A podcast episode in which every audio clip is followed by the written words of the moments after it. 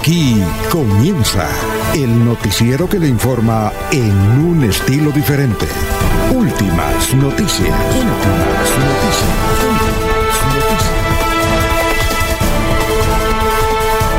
La información analizada por los expertos, sin sesgos, explicada con detalles, sin tanta carreta. Últimas noticias por Radio Melodía, también por Facebook y YouTube Radio Melodía. Director Alfonso Pineda Chaparro.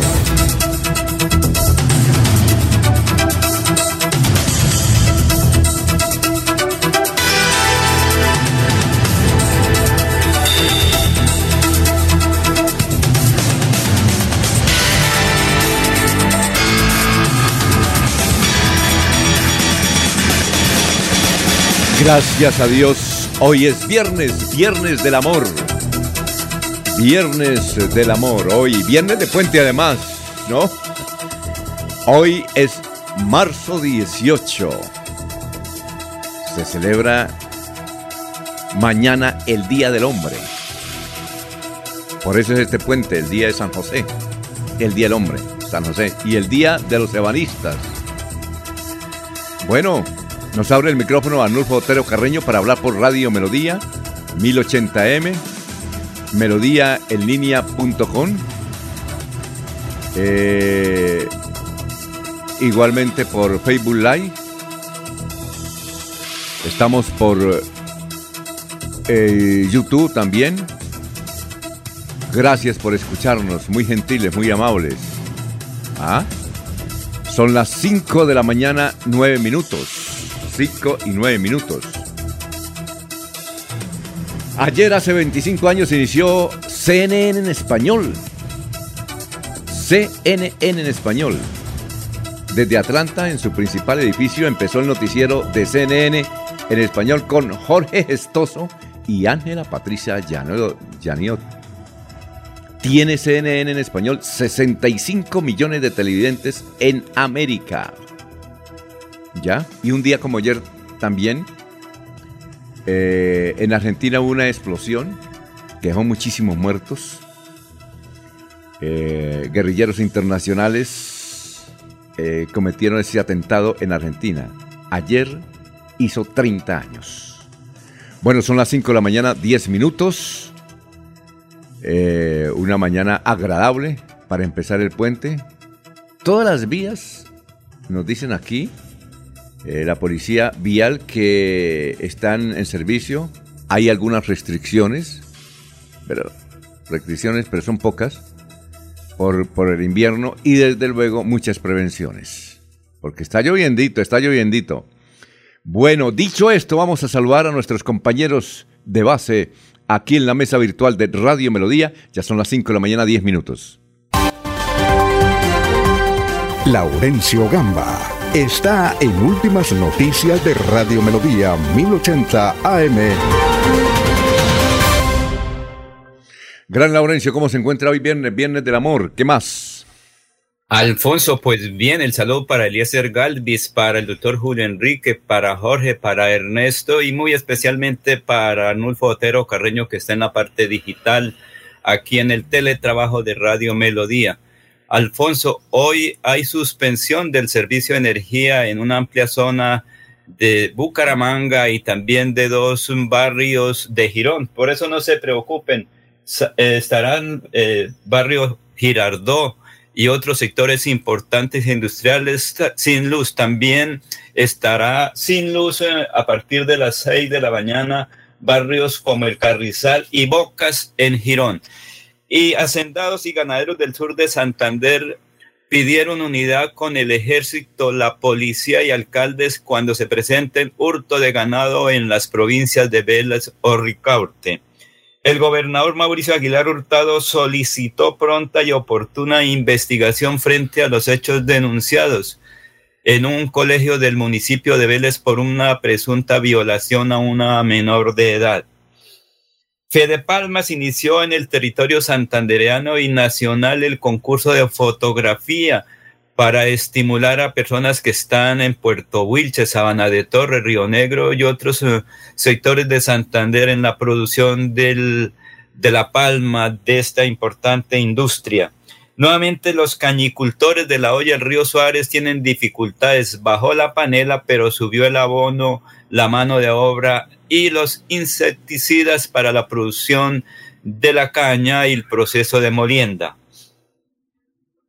La propuesta de Gustavo Petro de las pensiones, según expertos, que no es eh, viable en Santander y Colombia como consecuencia del ahorro que está programado por los particulares. Según eh, José Hilario Bravo, dice que la situación es compleja y más adelante explicará por qué. Y la policía logra la recuperación en Moniquirá de un ganado que fue hurtado en el sector de Gualilo, provincia de Vélez, o mejor en la transversal del Carare. Precisamente aquí este informe con miembros de la Policía Nacional que lograron la recuperación del ganado. Yo soy Patria, cordial saludo. Nos encontramos con don Juan Carley y don Jorge Camacho, propietarios de los movientes que habían sido hurtados esta madrugada en el sector de Gualilo. Gracias a la pronta información de la comunidad y un despliegue operativo de la Policía Nacional, logramos la recuperación de los mismos y hoy estamos haciendo entrega de estos semovientes a sus propietarios. Quiero de antemano darle gracias a Dios por permitirnos recuperar los animales y a la Policía Nacional un, un agradecimiento inmenso y al Departamento de Policía Santander por hacer que estos sueños que pensamos que se nos habían desfumado volvieron a nuestras manos. Es con todo gusto, don Jorge. Es un honor ser policía. Bueno, don Laurencio, ¿dónde hicieron esa grabación? Eso. Esa la hicieron, creo que en la zona rural del municipio de Vélez Bueno, o de Moniquira. Eso había es mucho- original directo de la policía. Había mucho marranito, mucha gallina, mucho, mucho animalito ahí al fondo, haciéndole cortina al comandante. Son las 5 de la mañana, 14 minutos. Vamos a saludar a las personas que ya están en la línea. López López, muy buenos días desde Provenza. Orlando Rodríguez Villar, muy buenos días. Gracias por tenernos informado. Abelardo Correa eh, dice, ¿qué tal esta frase, mis amigos? Dice, y aparece la foto de Jorge Eliezer Gaitán. Dice, hasta las 4 de la tarde vota el pueblo, después vota la registraduría. Decía Jorge Eliezer Gaitán. Sí, señor. Eso estamos observando. Bueno, también eh, nos escribe Pedrito Ortiz. Pedrito Ortiz, el periodista volante. ¿Qué nos escribe Pedrito Ortiz? Dice, hoy hay plenaria en el Consejo de Bucaramanga. Eh, los confeccionistas y la voz de la industria de la moda de Santander van a estar con empresarios del sistema de moda. Debemos participar. Hoy hay una plenaria a partir de las 9 de la mañana en el Consejo de Bucaramanga, pero también habrá transmisión por YouTube y por Facebook Live. Bueno, Pedrito, gracias por la sintonía. El periodista rodante, Gustavo Jerez Belandia, nos escribe también, dice, lo escucho acá y nos envía este pensamiento. Dice, un viejo sabio dijo, no abuses de la paciencia de las personas buenas. Son personas que pueden perdonarte cientos de veces, pero también son aquellas que cuando deciden irse no vuelven nunca hacia atrás. Sí, señor. Eh, bueno, don Pedrito Galvis, Pablito Monsalve también lo escucha, don Jairo Macías, don Ramiro Carvajal de Deportivos Carvajal, don Aníbal Navas Delgado, gerente general de Radio Taxis Libres, que tiene el teléfono 634-2222. Un saludo para Lino Mosquera, para Peligan, Juan José Rinconosma, Benjamín Gutiérrez, Jairo Alfonso Mantilla, Héctor Mantilla, Sofía Rueda. Igualmente nos escucha Abundio Martínez eh, en ah, el municipio de Vélez. Gracias, don Abundio, muy amable mm, por la sintonía. Igualmente Walter Vázquez, eh, Nelson Zipagauta, director de RCN Mundo ahora, ¿no? Eh, don eh, Oscar Forero, gracias por la sintonía, muy gentiles. Bueno, Eliezer, ¿cómo se encuentra? Bienvenido, la audiencia lo extrañó ayer, pensó que pensamos que se había ido para contratación. Don Alfonso, muy buenos días. No, una traición de la cobija que se volvió a pegar. Y votó- amaneciendo. Y el reloj, Dígame. y botó el reloj al ba- a la basura, seguro. no, ya me dice esclavo del despertador y si no lo coloco, paso de largo, don Alfonso. Ah, bueno, perfecto. Bueno, Bucaramanga, tenemos a esta hora en la ciudad de Bucaramanga 18 grados centígrados. Eh, una máxima tendrá la ciudad bonita de 33 grados. Llueve en algunos sectores de la capital santanderiana. En la ciudad del Socorro, el clima actual es de 18 grados centígrados. La máxima será de 39 grados en la capital comunera. En el municipio de Málaga, a esta hora 11 grados centígrados, tendrá una temperatura máxima de 27 eh, grados la ciudad de Málaga. En la ciudad de Barranca Bermeja está eh, lloviendo en este momento en Barranca Bermeja, tiene una temperatura actual de 25 grados centígrados. La máxima de Barranca Bermeja superará los 40 grados. En el municipio de San Gil, don Alfonso, tenemos una temperatura de 20 grados centígrados actualmente. La máxima de San Gil será de 35 grados. En la localidad de Vélez el clima actual es de 12 grados centígrados. La temperatura máxima será de 25 grados en el municipio de Vélez. En el municipio de Puerto Wilches tenemos una temperatura de 24 grados centígrados. La máxima de Puerto Wilches también va a superar los 40 grados centígrados. Y en la ciudad de Bogotá, nuestra capital, el clima actual es de 10 grados centígrados y la máxima de Bogotá será de 25 grados. Este es el clima en nuestra región y en la capital del país, don Alfonso, en este amanecer del día viernes. Viernes del amor 519. Mientras eh, pasamos aquí unas noticias, don Laurencio, usted que es un periodista intermunicipal, hágame el favor y nos dice qué fiesticas hay en este puente, a dónde se puede ir, en qué municipios. Pero más adelante, cuando los tenga, me dice tranquilo, con tranquilidad, tómese el tinto y vaya revisando a dónde podemos ir este fin de semana, qué fiesticas patronales hay. Porque en los puentes, ojo, aprovechan para hacer su, eh, su movidita Vamos con eh, nuestro antropólogo de cabecera, el doctor Luis José Arevalo, abogado también, con la reflexión de este viernes del amor. Doctor. Muy buenos días, estimados oyentes y periodistas del noticiero Últimas Noticias de Radio Melodía. Feliz viernes del amor y un excelente fin de semana. Nuestra reflexión de hoy es respecto al amor, al amor por el prójimo. Y dice lo siguiente, que los girasoles buscan la luz del sol todos lo sabemos. Lo que no sabíamos es que en días nublados se miran unos a otros buscando la energía en cada uno. No se quedan mustios ni de cabeza baja, se miran unos a otros, erguidos, hermosos. Es la naturaleza la que nos enseña. Si no tenemos el sol todos los días, nos tenemos los unos a los otros. Muchas gracias, son las 5.20 minutos. Los oyentes, Sandy García dice muy buenos días, saludos a todo el equipo informativo, sintonía desde Palermo, Piedecuesta. Oh, ayer nos escribió un oyente por allá de, creo que fue de Mogotes, y dijo que por qué todos los barrios en, en Piedecuesta tienen los nombres argentinos, que si es que hay una colonia de Argentina, no. Lo que pasa es que don Rodolfo Hernández, hace como unos 30 años, visitó Argentina y llegó maravillado a ese país. Y entonces a todo lo que locó allá, aquí mejor dicho, está La Rioja, Palermo, eh, todos, eh, a ver, cuánto, Rosario, uh, ¿qué más? Eh, ¿Qué más allá? Y todo, casi todos los barrios tienen nombres argentinos. Puerto Madero. Imagínense, en, en Piedecuesta también hay Puerto Madero. Todo lo que sea la bombonera, ¿Qué más? Todo.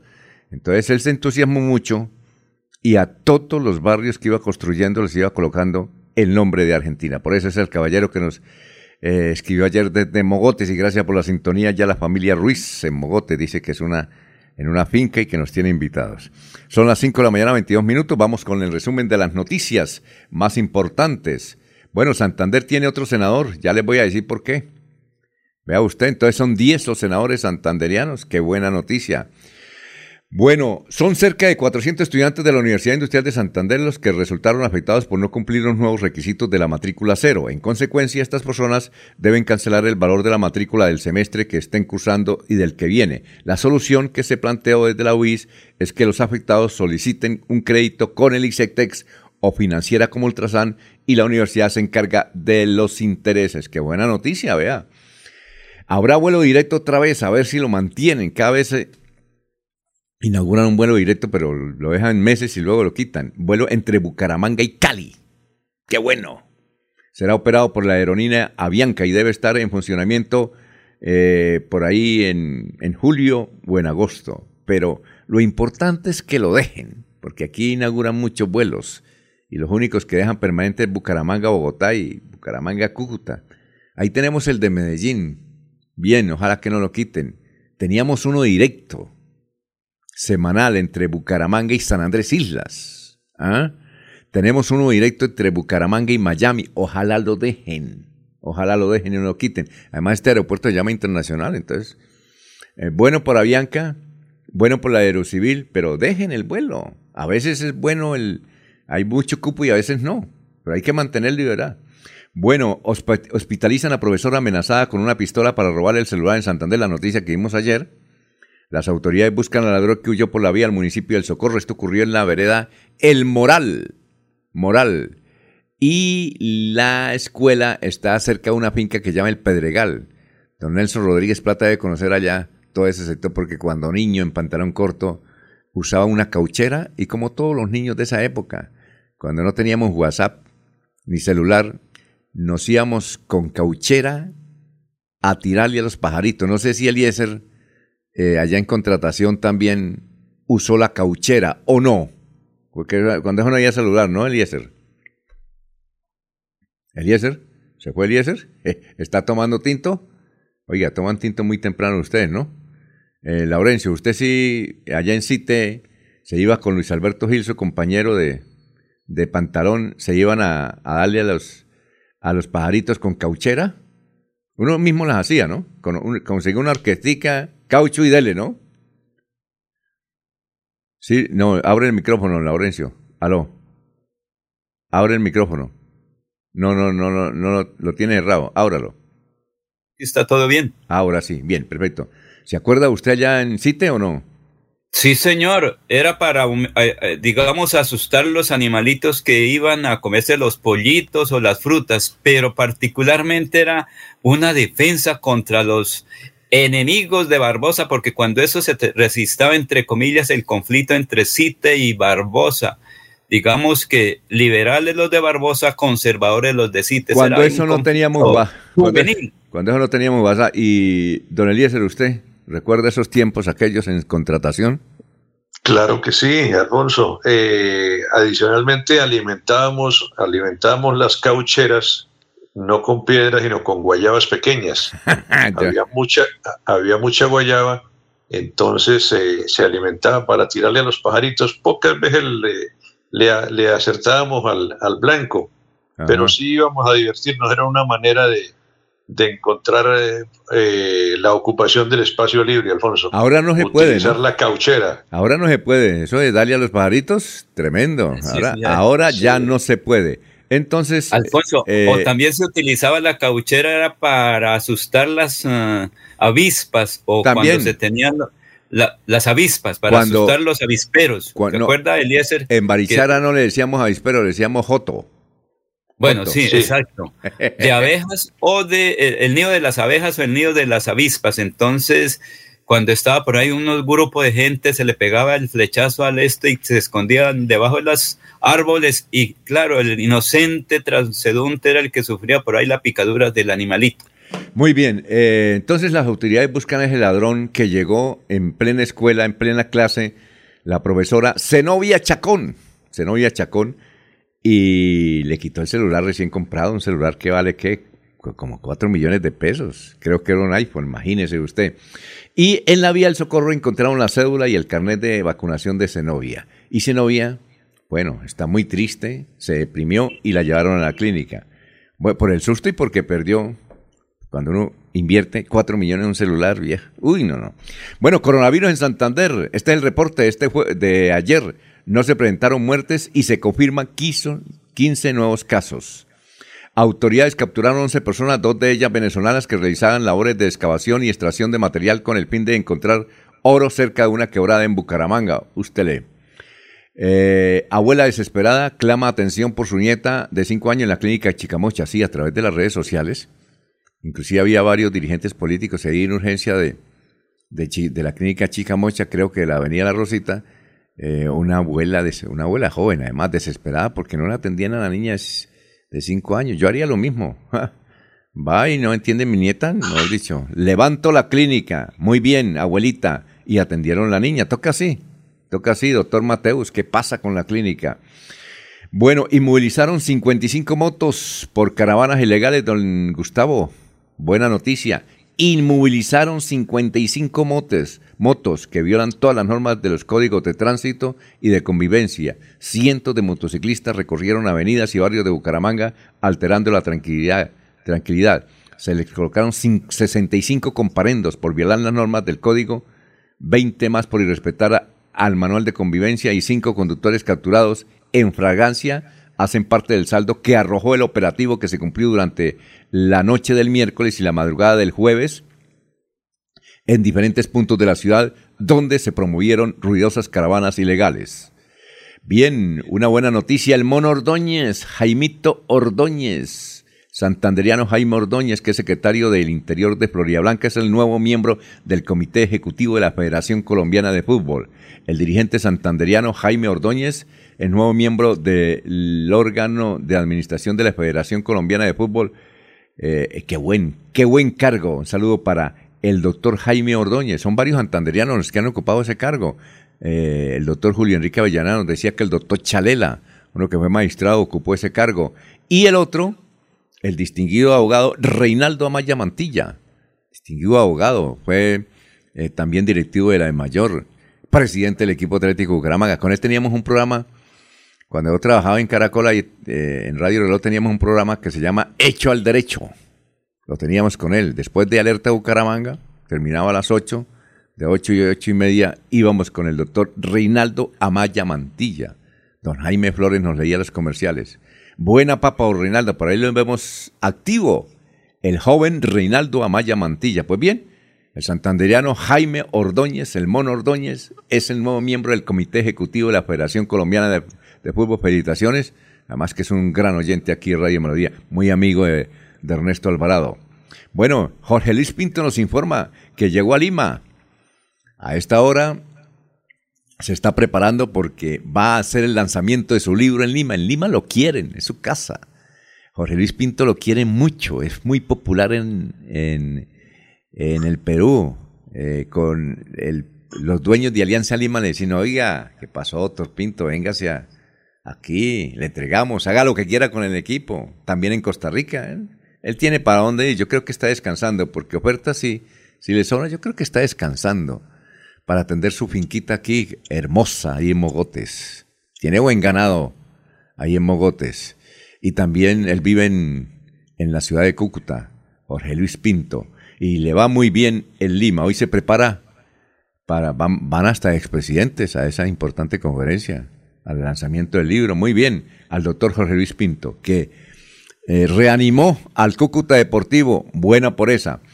Bueno, eh, en el Carmen de Chucurí asesinó a su amigo en medio de una discusión.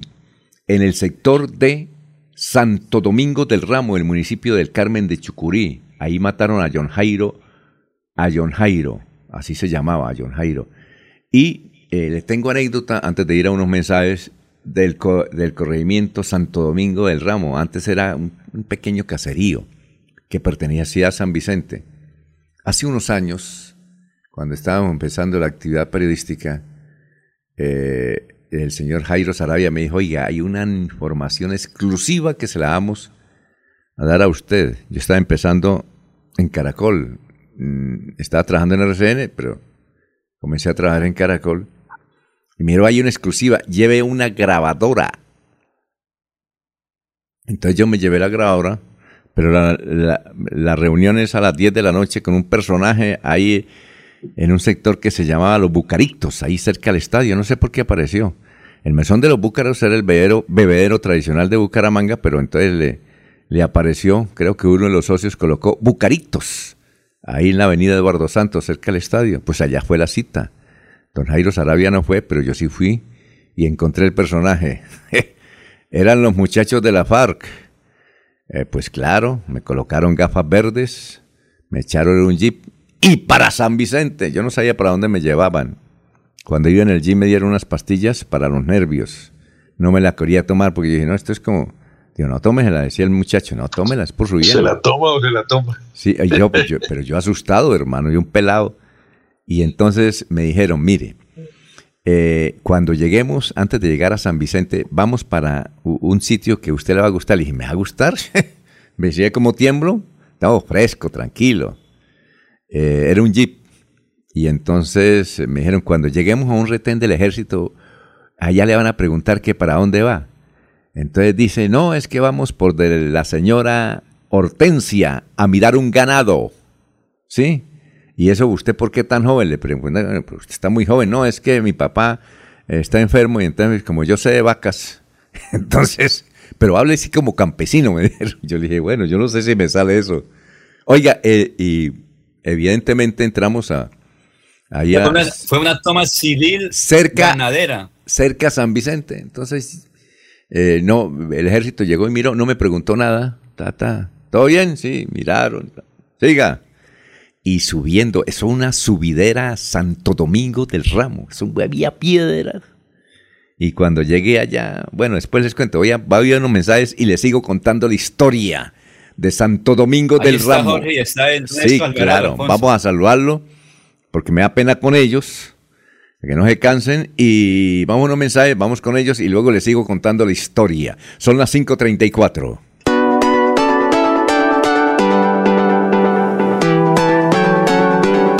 Melodía, Melodía, Radio Sin Fronteras. Escúchenos en cualquier lugar del mundo. Melodíaenlínea.com es nuestra página web melodíaenlínea.com. Señal para todo el mundo. Señal para todo el mundo. Radio sin límites, radio sin fronteras. Radio Melodía, la que manda en sintonía. Llega a Bucaramanga el primer Congreso Internacional de Derecho Constitucional, organizado por Uniciencia. El próximo 24 y 25 de marzo, Neomundo contará con la presencia de reconocidos juristas como magistrados y exmagistrados de las altas cortes y prestigiosos litigantes. Inscríbete ahora, 630-6060, 317-667-0986. Cada día trabajamos para estar cerca de ti. Te brindamos soluciones para un mejor vivir. En Cajasal somos familia, desarrollo y bienestar. Cada día más cerca para llegar más lejos. Con Cajasal. Vigilado Supersubsidio. Se va la noche y llega últimas noticias. Empezar el día bien informado y con entusiasmo.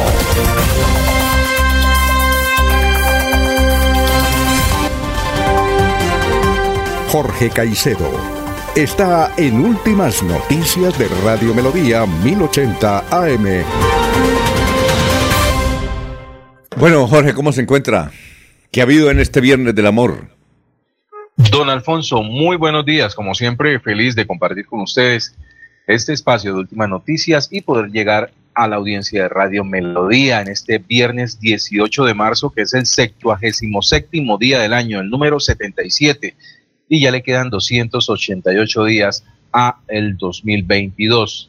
Una cifra que es noticia, don Alfonso, a nivel nacional más de 2,5 millones de usuarios en el país han accedido al servicio de agua potable. La cifra fue revelada por el ministro de Vivienda, Jonathan Malagón, en el foro Regionalización, Agua Potable y Saneamiento Básico, donde además también anunció que el gobierno eh, busca generar incentivos promoviendo la inversión de privados en mercados rezagados y por lo tanto se viene la regionalización del servicio de agua potable, lo que permitirá que los municipios se integren, se asocien en la prestación del servicio de agua, buscando pues que se mejore la prestación de este, de eh, servicio vital.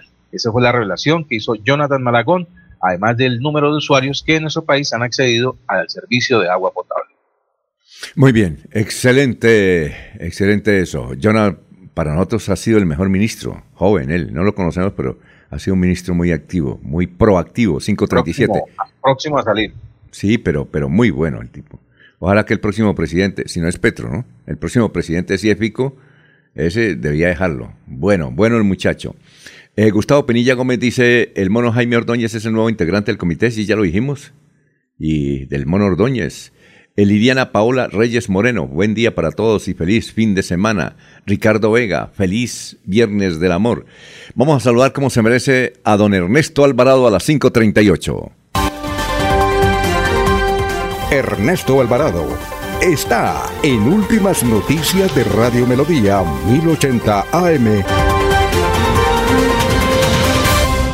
Oye, gran Ernesto, ¿cómo se encuentra hoy viernes? Viernes de puente además.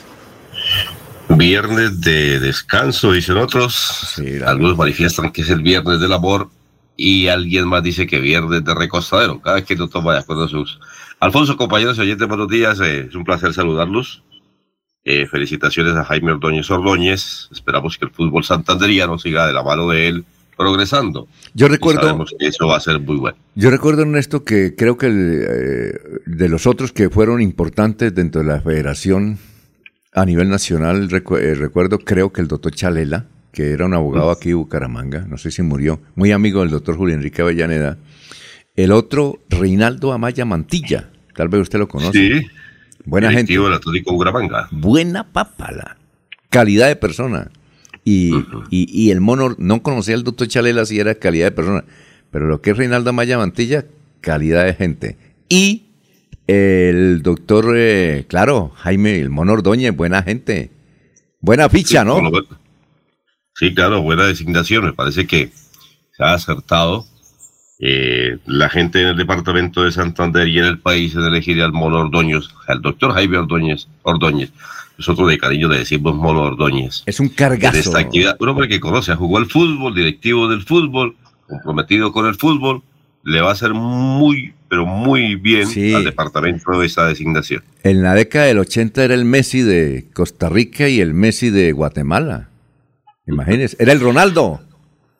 Bueno, muy bien. Felicitaciones al presidente de la Liga Santanderiana de Fútbol, Julio Torres, y al expresidente Jaime Ordóñez, que están allá eh, representándonos. Julio Torres también. el fútbol. Julio Torres también. Julio Torres Vega, que es el presidente de la Liga Santanderiana No, de pero, Fútbol, ¿no? pero él también está en la Federación Nacional, ¿no? No, quedó. No, pero es el presidente de la Liga Santanderiana de Fútbol y creo que fue vital también para la elección de Jaime Ordóñez. Ordóñez. Julio como Villate. Julio Villate fue algo también o no? Julio Villate, algo de fútbol. No recuerdo, no, yo lo conozco Julio Villate más como representante FIFA, como ¿no? hombre, sí, sí, y sí estuvo, sí estuvo en la, federa- en la federación, pero pero lo recuerdo más como gente FIFA, más algo así, Mm. a Julio Villate. No, no, no estoy seguro de lo que hizo Julio Villate.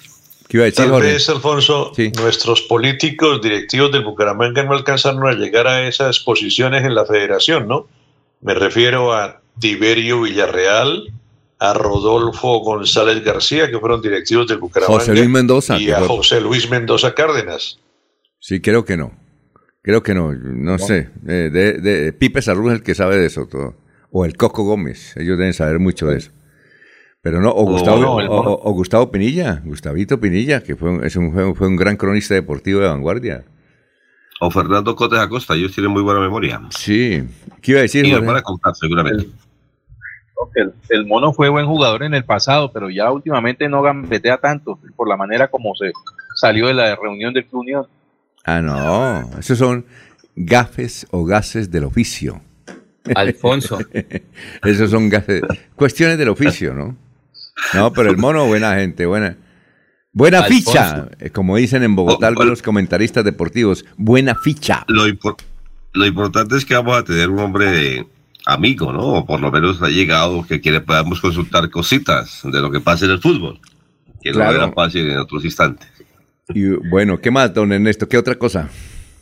Bueno, eh, déjeme eh, unirme a este duelo que hoy presenta la familia tras la Viña Castillo, porque se les adelantó, se nos ha adelantado en el camino Juan Tiberio tras la Viña Castillo. Ayer don Laurencio nos dio esa mala noticia. De la- no conocíamos al señor que tiene... ¿Cuántos años, Laurencio? No, tenía 90 y algo, ¿no? Que murió en 99. 99 años. Bueno, yo no conozco ni conozco al señor Traslaviña. Sé que don Emiro es que se llama o Algemiro. Ángel Miro, un abrazo No, para Ángel Miro, aquí le estamos recordando. El que nos regala café, ese café lo, produce don Algemiro, ese café tan bueno o no? Hay un café Y chocolate en Lebrija, y chocolate. y chocolate. Muy bien. Bueno, ¿qué más? Y un saludo especial para Raúl también, que es un hombre que siempre nos atiende ahí en Florida Blanca. Bueno, le acompañamos en este momento tan difícil. Bueno. Por otro lado, quiero decirles que la jornada de vacunación continúa en Florida Blanca. Hoy para la gente que está preguntando qué eh, dosis hay, ya no hay Pfizer.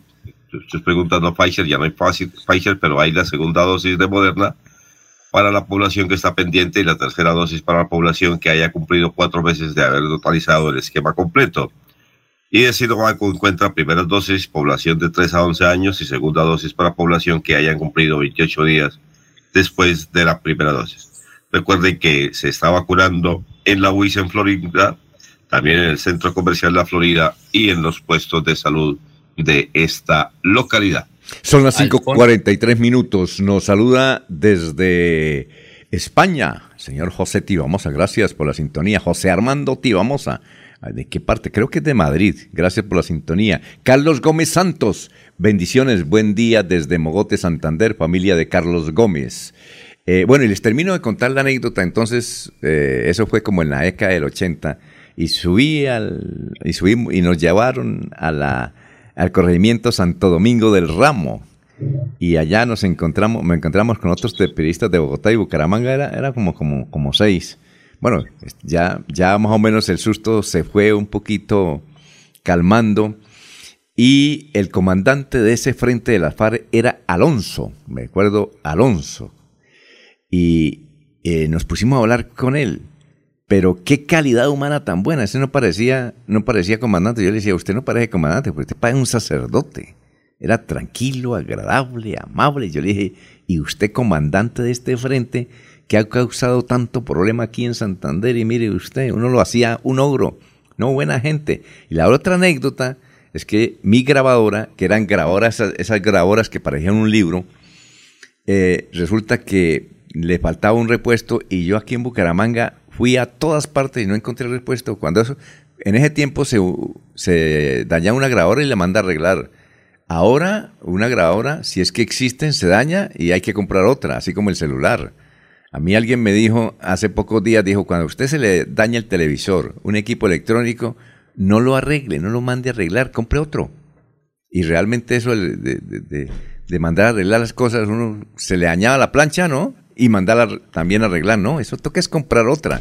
Ahora no existe esos, esos tallercitos. En esa época sí había mucho tallercito. Uno se le dañaba el, el radio y uno iba a mandarlo a arreglar. Pues en esa época no encontré el repuesto de esa grabadora aquí.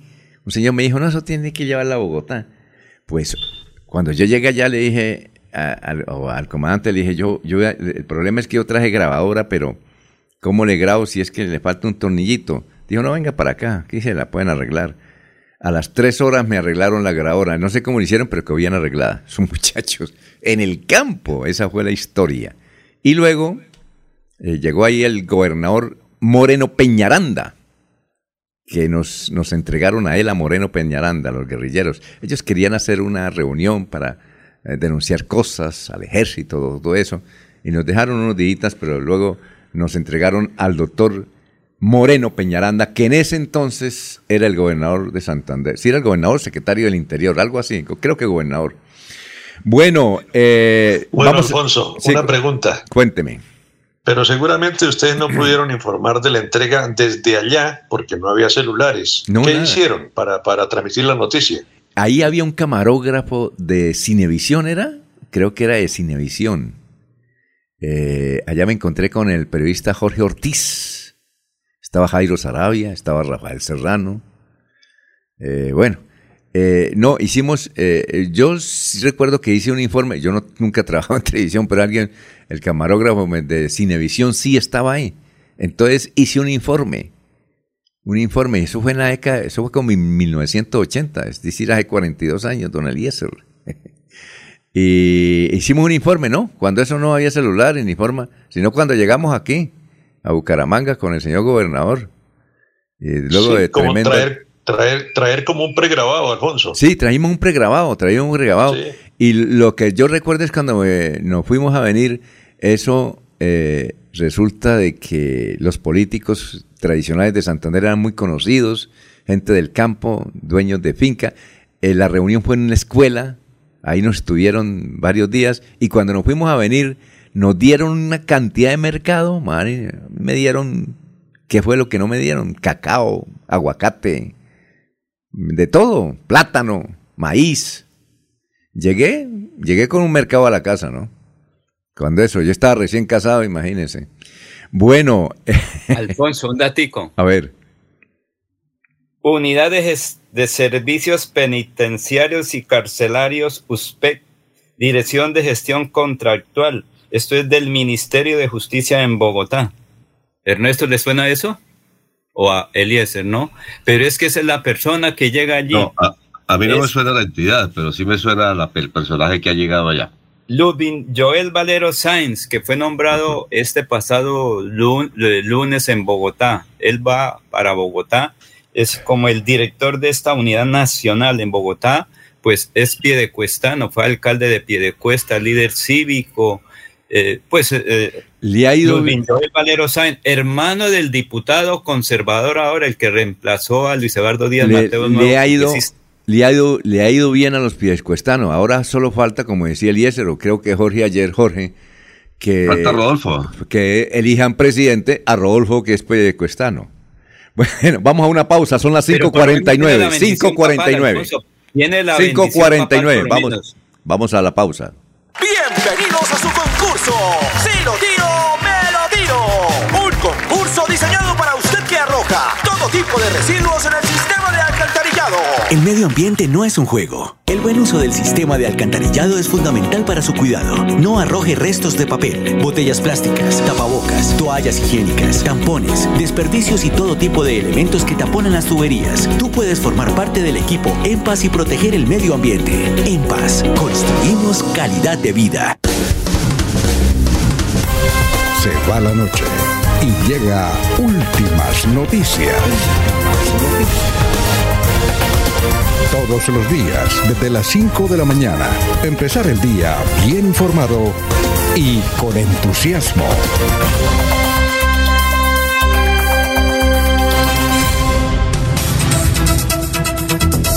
Bueno, eh, aquí don Jorge nos escribe un artículo y dice, Gaitán no dijo hasta las 4 de la tarde vota el pueblo, después vota la registraduría. La frase ha sido atribuida en redes al caudillo liberal, pero la registraduría fue creada ocho meses después del asesinato de Gaitán, así que es imposible que lo haya dicho. Vamos a ver, ¿y quién lo diría, Jorge? Vamos a buscar la noticia a ver quién lo dijo.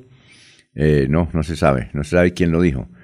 Eh, bueno, sí. Pero- popular, don Alfonso. pero, oye, pero la frase es muy eh, bonita. Hasta las 4 de la tarde vota el pueblo, después vota la registraduría. Muy bonita y elegante, Ala. Eso sí, y es, No, lo, que, y es lo que estamos Puede viendo ser ahora, ¿no? bonito y todo, pero de todas maneras atribuírselo a un personaje como Gaitán, considerando que la registraduría pues eh, fue creada ocho meses después de su muerte, pues no, ya le quita todo piso, toda, toda versión. Que la, la- la fuerza la hace es a quien se la atribuyen.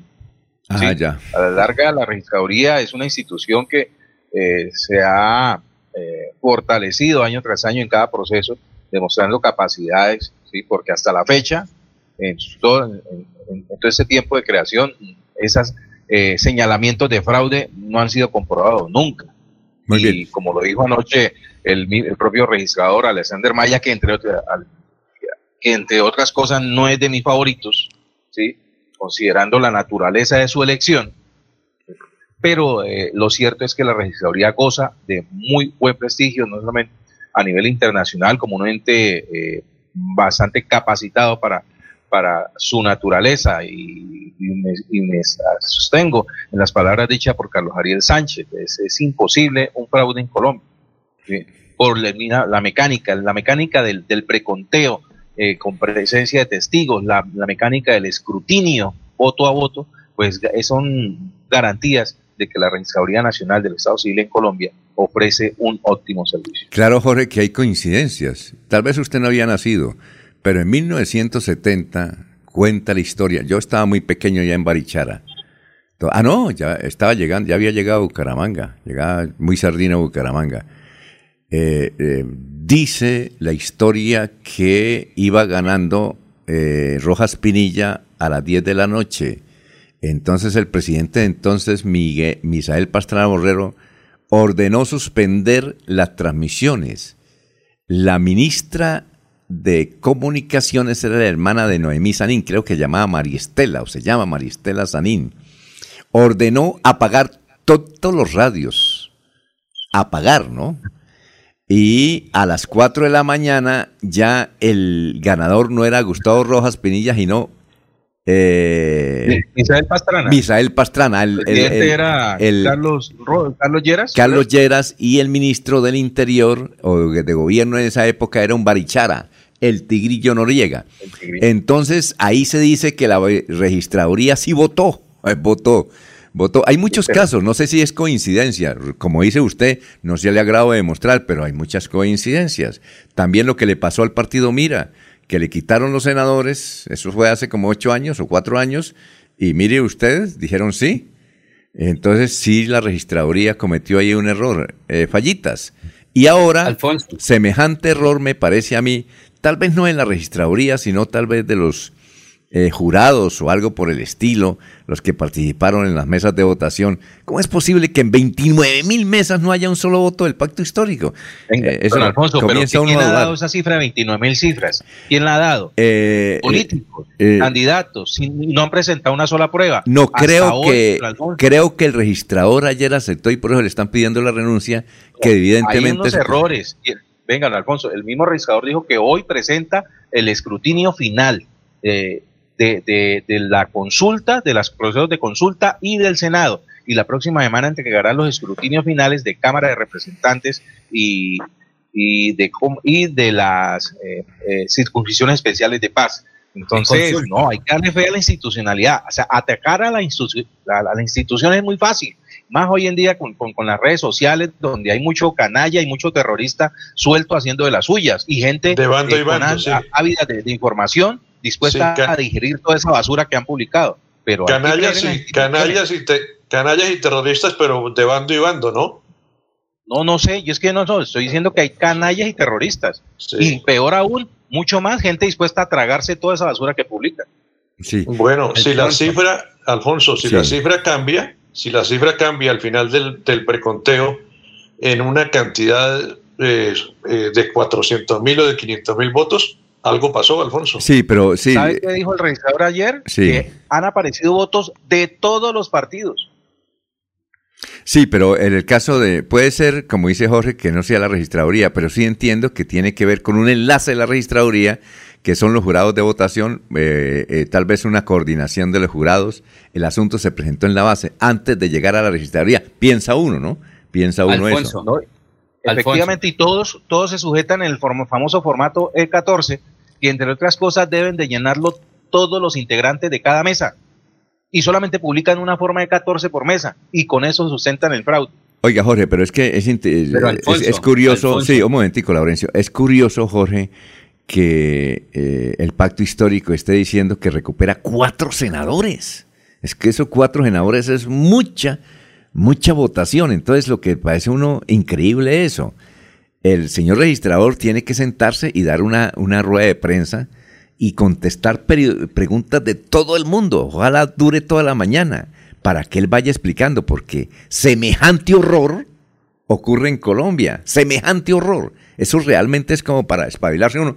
eh, uno entiende que los, eh, la gente que trabaja en la registradora de gente son seres humanos, pero sí merece el país una explicación frente a semejante hueco. Eh, Jorge, es que son 500 mil votos, ¿no?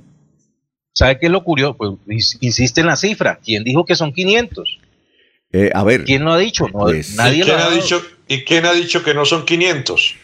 Por eso, entonces tenemos que estar sujetos, más aún como comunicadores y periodistas, sujetos a la información oficial Sí. Claro, hay que esperar que, eso termine, hay que esperar que eso termine. Es que veo periodistas eh, poniendo, eh, a, eh, jugando con su credibilidad, asegurando cifras y, resultados que no, se han dado, que nadie los ha dado a conocer. Eso a mí sí me preocupa. Curioso es que los mismos que estén diciendo que hubo fraude hoy son los mismos que hace cuatro años vienen manejando el cuento del fraude y no lo han comprobado. Curioso es tengan en cuenta ese famoso, ese asterisco que se ha visto en muchas formas de G14. En todo el país a los jurados se les dio por marcar con el asterisco. Interesante. Oiga, sí. Alfonso, Alfonso un datico adicional. Es que quienes estaban de jurados eran jóvenes inexpertos que les faltó capacitación por parte de la registraduría. O sea, sí tiene alguna responsabilidad la registraduría. Otra cosa es la, la alegación. Todavía nosotros no tenemos ese privilegio de ser eh, alegar pero es que eso ya es una situación interna de la registraduría. Inicialmente es un conteo, por eso al final decían, esta no es la no es el resultado final, hay que esperar qué ocurre en cada cosa, en cada municipio y a nivel nacional. Me parece que sí fue un error de la registraduría que no capacitó a los jóvenes inexpertos. Si la pelea estuvo porque era que Anteriormente se nombraban docentes que al servicio de FECODE, que al servicio de no hay qué cosas, y nombraron jóvenes que fueron inexpertos, Alfonso. Y entonces cada joven decía, no, hay que marcar aquí, yo soy tal. Entonces ahí es donde estuvo el error, vamos a leer, de, de la registraduría que no capacitó adecuadamente a los jurados de votación. Bueno, Laurencio, vamos a... Eh, dígame, Ernesto. Yo digo lo siguiente, a ver, Ernesto. Eh, compañeros no es posible que se hayan presentado tantos inconvenientes en el país. Yo digo. Porque todos los jurados tienen que firmar al final del conteo. Todos estuvieron de acuerdo con el fraude y si donde hay inconvenientes siempre eh, hay fraude, ¿por qué las autoridades no toman medidas eh, severas contra estos jurados que cometieron los errores, que seguramente son garrafales, lo que están contando, no es nada oficial? Dicen algunos que si se toman determinaciones drásticas con las personas que están en los jurados, que hacen las trampas, pues seguramente eso va a desaparecer. Pero parece que no pasa absolutamente nada. No creo yo que todos los jurados se hayan equivocado al mismo tiempo. Y si se equivocaron fue que se prestaron. Hoy en día ya todo el mundo al finalizar el conteo hace grabaciones. Habrá que ver quién está detrás de todo eso. Edinson Rueda Leguizamón dice exactamente los jurados son los que tienen la, culpa. Eh, Fabián Toledo Niño desde España, el país merece que les se respeten. No salga a decir que si no hay garantías que no se presentarán, eh, lo dijo el registrador, a las elecciones. Me dicen de los que no pudimos votar porque ya habían votado en los consulados. Aquí se le echa la culpa es al registrador. Ana Galeano, periodista uribista en Bejucado. Uy, ¿contra quién es? Edinson Rueda Leguizamón. La verdad de la registraduría capacita y dice cómo marcar y qué hacer. No digan cosas de las cuales no saben. Eh, Fabián Toledo Niño, desde España. Saludos y respetamos la audiencia. Pero que sí hubo fraude, lo hubo. Ricardo Vega, abogado. Más de 500 mil votos son una canallada a verlos escondido. Es mal, es maléfico terrorífico y todo termina en fico. Es algo horrorífico. Alfonso. Cuénteme, Eliezer. Ahí dice, ahí dice Laurencio de que pronto los muchachos no fueron capacitados. ¿No sería que fueron muy capacitados? Demasiado capacitados. No, no, no Eliezer. Lo que pasa es que los chinos, sí, yo estuve muy pendiente el, el domingo en la tarde y mucha gente, eso era una pelea terrible entre los jurados porque el joven decía yo tengo mi razón, aquí se hace de tal forma. Otro dijo yo la verdad no fui a capacitación, yo no sé, toca llamar a otro experto. Eso fue la situación. Entonces al marcar, al señalar fue donde se presentaban las dificultades. Por eso les digo, fue capacitación de la registraduría gente joven, pero que tenían sus propios conceptos. Entonces, si el uno era uribista, el otro era del pacto histórico, entonces terminó fue en una especie de discusión cómo, cómo era la marcación. Entonces, por esos resultados, que no es un fraude, fue un error de los eh, testigos electorales, porque ellos estaban ahí también, y los jurados de votación que supieron, no supieron entender bien cómo era la, el resultado final de la, digamos, de la información. Por eso se dice, este es un preconteo, pero al final durante después de los escrutinios municipales Fabián Toledo, Fabián Toledo dice desde España, demasiado capacitados, pero para el fraude, don Eliezer. Bueno. Alfonso, lo mejor de esto es esperar los resultados oficiales, Alfonso. Sí, yo creo lo que... mejor que puede uno hacer. y ojalá que el señor, y ojalá que el señor registre. ¿Cómo? Hoy en la tarde, hoy en la tarde se conoce oficialmente ilegal, porque eso es lo que van a demandar, Alfonso, porque hasta ahorita es pura charlatanería de todos, de parte de nosotros, de los uh, implicados, de los no implicados, solo que hay una razón, el registrador dio una razón de peso jurídica. Eso es todo, hasta ahí vamos. Bueno, son las seis de la mañana, unos minutos, vamos a una pausa y regresamos. Muchísimos oyentes opinando, unos defendiendo la registraduría, otro dándole madera al gobierno. Son las seis y tres. Aquí Bucaramanga, la bella capital de Santander. Transmite Radio Melodía, Estación Colombiana, HJMH, 1080 kilociclos, 10.000 vatios de potencia en antena, para todo el oriente colombiano. Cadena Melodía, la radio líder de Colombia. Llega a Bucaramanga el primer Congreso Internacional de Derecho Constitucional, organizado por Uniciencia. El próximo 24 y 25 de marzo, Neomundo contará con la presencia de reconocidos juristas como magistrados y magistrados de las altas cortes y prestigiosos litigantes. Inscríbete ahora, 630-6060, 317-667-0986. ¿Y usted cómo se llama? Allá en el cafetal me llaman Producción 17618. papito. Usted no es hecho en Colombia. Le falta la potencia, la originalidad y la productividad que tiene Nutrimón Producción 176182, el del punto verde. Definitivamente no se llama Producción 176182. Ahora hay fertilizantes que quieren imitar a Nutrimón Producción 176182, el de siempre. No se deje engañar. El verdadero nombre de Producción 176182 es Nutrimón, el fertilizante del punto verde. Monómeros, los originales desde 1967, siempre cosechando lo mejor de nuestra tierra. Se va la noche y llega últimas noticias. Empezar el día bien informado y con entusiasmo.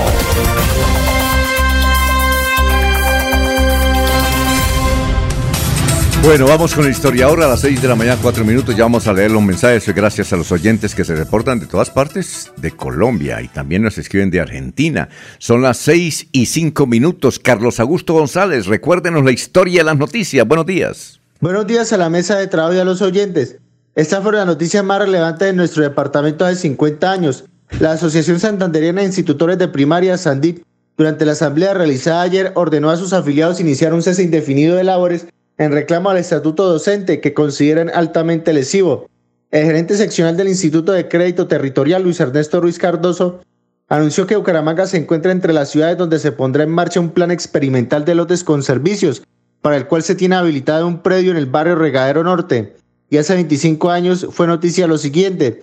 Por un error de cálculo el mismo día en que debía entregarse la ampliación de la segunda parte de la avenida González Valencia, se inició la demolición del separador construido recientemente entre la calle 51 y la carrera 27. Según el ingeniero Guido Coeli Navas, que está al frente del proyecto, el defecto no representa costos adicionales ni retrasos en la obra. Hoy iniciarán las obras de construcción de las 152 unidades de vivienda de interés social en la urbanización Hacienda La Meseta, primera y segunda etapa, anunció el Instituto de Vivienda de Girón, Invigirón. Cordial saludo a todos. Siga usted, don Alfonso. Bueno, eh, recordar la historia. Aquí hubo dos avenidas que duraron 20 años construyéndola. Una, la diagonal 15, sobre todo en el tramo de la carrera de la calle 45 a la Puerta del Sol, como 20 años. Y la otra, la avenida González Valencia. la avenida González y Valencia, que también duraron sus 20 años. Ahora falta que construyan, a ver si elegimos el próximo alcalde que construya un intercambiador ahí entre la Rosita y la González Valencia y la calle 45. Ahí se necesita un intercambiador urgente. Lo primero que va a hacer el próximo alcalde. Yo creo que si el próximo alcalde, el, el, próximo candidato a la alcaldía de Bucaramanga anuncia eso, mucha gente la va a votar. Ese es un centro impresionante. Ahí se, eh, a toda hora, hay nudos, turnos de tránsito. Eso es lo que podemos recordar. A ver, don ¿se ¿recuerda algo de esas noticias de hace 50 y 25 años? Por ahí destacar, Alfonso, la actividad del sindicato de los educadores ya desde hace 50 años, reclamando y motivando a los maestros para que entraran en paro, ¿no? Creo que la primera noticia hace referencia a eso. Alfonso. A Sandip, ¿usted recuerda, os le han contado quién era el presidente de Asandip en esa época? No, no recuerdo, Alfonso. Tal vez usted lo conoció. ¿El Laurencio tampoco lo recuerda? ¿Quién era el presidente de la Sandip, don Laurencio? No era Luis Alberto Gil Castillo, era no, otro ciudadano. a Sandip. Sí, es un abogado, Adalberto Flores Romero. Flores, sí, Romero. Adalberto Flores. Creo que de vez en cuando nos escucha el doctor Adalberto y su hijo, eh, un genio también. Él, era el presidente de Asandip. ¿Sabe dónde quedaba Asandip, don, don Laurencio? Sí, señor. llegamos muchas veces de Barbosa a hospedarnos que nos lo ofrecía el Sindicato de Trabajadores de la Educación Primaria, a Sandit. Eh, ese quedaba por la parte baja del de mm, Parque de los Niños, creo que como por la carrera 25, donde después funcionó, donde después funcionó eh, eh, la empresa de salud de Luis, de Luis Alberto Gil Castillo. No, don Laurencio, yo tenía un profesor de África en el tecnológico que decía mentira, falso, engaño. Entonces yo le digo a usted, mentira, falso, engaño. Siempre nos decía eso. Vea, que quedaba en la carrera 12, no, carrera décima, entre décima y 12 con calle 34 y 33. Ahí quedaba. ¿Sabe quién fundó a Sandito, don Laurencio? Don Los profesores de primaria. No, don Eliezer, ¿sabe quién fundó a Sandip? No, señor la señora madre de Mauricio Balbuena. Eh, la primera revolucionaria de Bucaramanga del magisterio. Ella fue una dirigente eh, sindical. Aquí, aquí tiene con nosotros un extraordinario programa. Es a las 10, ¿no? A las 10 de la mañana. Extraordinario, Mauricio Balbuena. Creo que está aquí en Colombia todavía. Porque la, se, la, pasa una temporada en Estados Unidos, junto a la nieve. Bueno, eh, Alberto Flores, recuerdo que es, fue el primer gerente de Televisión Ciudadana. ¿Quién? Alberto Flores. ¿Ah, sí? Ah, no sabía que había sido el primer gerente de Televisión. El primer gerente de, de Televisión Ciudadana. Ah, ¿usted lo conoce? Y fue, Sí, claro. Señor. ¿Y fue secretario de Educación del gobierno de qué? ¿De alguno de los Creo que de Juan Carlos Duarte Torres. De Juan Carlos ah, Duarte Torres. fue quien nombró a mi hermana en Barbosa como psicoorientadora hace más de casi 30 años. ¿Ya se pensionó? ¿Ya se pensionó su hermano? no? Todavía no ha, salido, porque recuerde que sus hermanos eh, docentes, me refiero a los docentes como tal, pueden ir hasta los 75 años y es, ahí sí es retiro forzoso para cualquier docente. 75 años pueden trabajar. A ver, don Elías, recordamos esa historia porque Juan Carlos Duarte Torres era el, eh, en esa época, 1992-93, era la época en que se elegía por primera vez gobernador de Santander. Entonces Luis Alberto Gil Castillo, a la sazón presidente del otro sindicato de educadores que se llamaba, mm, ¿cómo era que llamaba? CES. No, no, no, Sindicato de Educadores de Santander. No, tenía otro, tenía otro nombre, otro nombre. No era el sindicato, tenía otro nombre. A ver si me ayudan. Él es el presidente del sindicato eh, de eh, bachillerato, de los de bachillerato. Eh, Asandip era el sindicato de los de primaria. Y Aspes, Aspes era el. Eh, Asociación de No, por eso. ASPES era el sindicato de bachillerato y el presidente era Luis Alberto Gil Castillo. Entonces, ¿qué pasa? Rodolfo González García, que estaba detrás de la candidatura de Juan Carlos Duarte Torres. ¿Recuerdan ustedes quién era el otro candidato a la gobernación en esa época? a la gobernación, a la sazón. A la sazón, ¿no saben quién es? Ah, bueno, les recuerdo. Conservador. Yo ya, yo ya me tomé la pastilla. Era un conservador Sí. Era un conservador. Fue que eh, llegó a ser inspector general de la policía. No, no, no, no, no, no, era un conservador, ¿cómo era que llamaba? Bueno, Mario González Vargas. no, no, no, no, no, no, un conservador ya Eso fue murió. después. Fue concejal de Bucaramanga, a ver si don Gustavo Punilla me ayuda. El hermano de él, Mario Serrano, Mario Serrano era eh, el hermano de él, que fue gerente de la lotería y construyó el barrio más antiguo de Girón, precisamente para los abuelitos, que queda a la salida del aeropuerto. Pero el hermano de él era candidato a la gobernación de Santander y el otro era Julio González. El Julio dueño- González. eh, el Julio dueño González. de Margaret, de Margaret Fashion. Esa candidatura, Margaret Fashion. Margaret Fashion. esa candidatura de Julio González la respaldaba el famoso sindicato liberal orientado por Alfonso Gómez Gómez. Y la candidatura de Juan Carlos Duarte Torres eh, era orientada por Rodolfo González García de la Confederación. Rodolfo se la jugó y echó un cabezazo, dijo, venga los del sindicato, lo hacemos parte de la candidatura y uno de los acuerdos de Luis Alberto Gilera, yo lo apoyo, doctor Rodolfo, y apoyo a Juan Carlos, pero sí me dan la Secretaría de Educación. Por eso fue que nombraron a doctora Alberto Flores secretario de Educación. Bueno, Y creo que arriba nombraron secretario de gobierno a José Vicente Villamizar Durán por el sector del movimiento Murco de Jorge Agustín. algo más para recordar, don Laurencio, de esas noticias, don Ernesto, que ya estaba aquí No. hace 25 años. Jorge Este también. fue el inicio de la, gran- la gran alianza electoral de Luis Alberto Gil Castillo con el Partido Liberal. Eh, a partir de ahí, más que porque con los el- acompañó en otras, en otras Sí, elecciones. más que con el Partido Liberal era con el grupo de Rodolfo González y luego él fue diputado.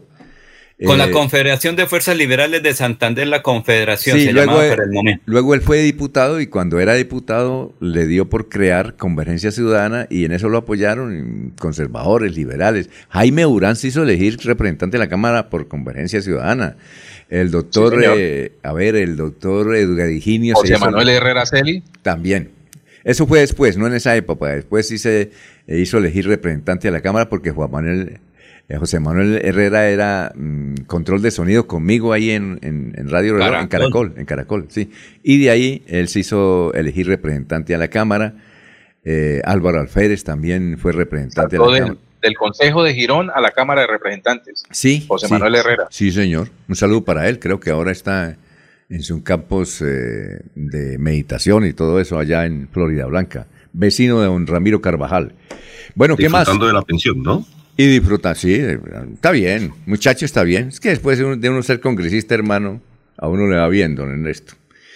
Ernesto, bueno. Ernesto, ¿recuerda esa historia hace 25 años o no? Eh, No, no la tengo muy clara, Alfonso, la verdad, no. Bueno. No, no. Bien. Te la dejo que la cuenten ustedes que la vivieron de cerca. no, pero usted estaba ahí ya, aquí. Sí, sí, ya estaba acá, pero no, no, no, no la Eh, tengo muy fugaz. eh, entonces. eh, andaba usted siempre con Eliezer, que le mostraba, esta, bueno, aquí queda la gobernación, Ernesto, eh, esta es la calle 36. Ahí supimos Sí, la sí. historia de usted con, con Eliezer. Eliezer fue su... Como dice, como dice, como dice usted, Al- como dice, us- como dice usted, Alfonso, Ernesto en esa época era un niño. Un niño para la ciudad, ¿no? Ah, bueno, eh, oyentes, eh, labores campestres, ¿qué, irá, ¿qué diría el periodista Jorge si los votos eh, le hicieran falta a Uribe? Ústele, vea cómo lo quieren a usted en labores campestres. Insisten con lo de Uribe. Toca recordar al oyente que el señor Uribe no ha necesitado de mi voto para hacer, para ganar elecciones. Hasta Bueno. hoy no lo ha necesitado todavía. Bueno, Edinson Rueda Leguizamón, la verdad, si todos los jurados son de un mismo partido, lógico, gana el candidato. Oliverio Solano Cala, los 500 mil votos y la foto de Petro con el Papa son obra del mismo autor, Bolívar. Gustavo Villamizar, buenos días. Estoy de acuerdo con lo expresado por Jorge. Nadie tiene cifras oficiales todavía. Lo que se diga en este momento solo es especulación. Se debe esperar resultados oficiales de la elección. Bueno, hay mucho por, por mencionar.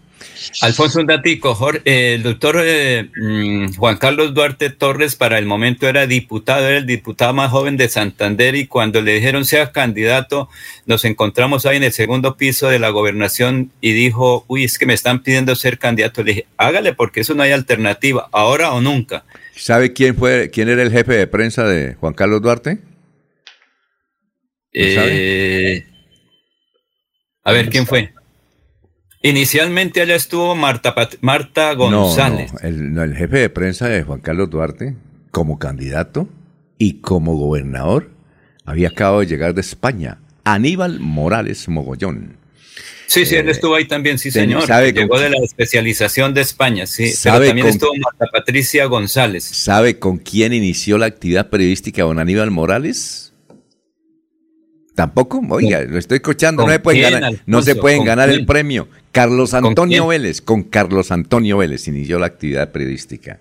Así que cada vez que viene Carlos Antonio Vélez, le dice a Aníbal, voy para allá, necesito que me recoja. Y Aníbal coge su Mercedes-Benz y va y lo recoge.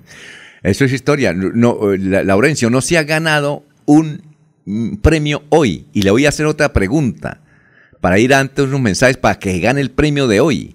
A ver, a ver. ¿Quién es el, el, senador número 10 del departamento de Santander? El senador número 10. Para que se gane un premio. A ver. Esperemos la registraduría porque todavía no hay datos oficiales. No, como lo dice, no, yo ya la tengo. Pura especulación. No, Alfonso, todavía ya, ya está elegido. Ya está elegido. Eh, le, voy a le voy a presentar ahorita la grabación y la declaración de él. Ya está elegido, el senador número pero 10. No es, no es santanderiano. Santanderiano, vamos a ver. No, eh, eh, es, al, menos, diga cuál es el premio para motivarse uno. Estamos usando aquí corriente.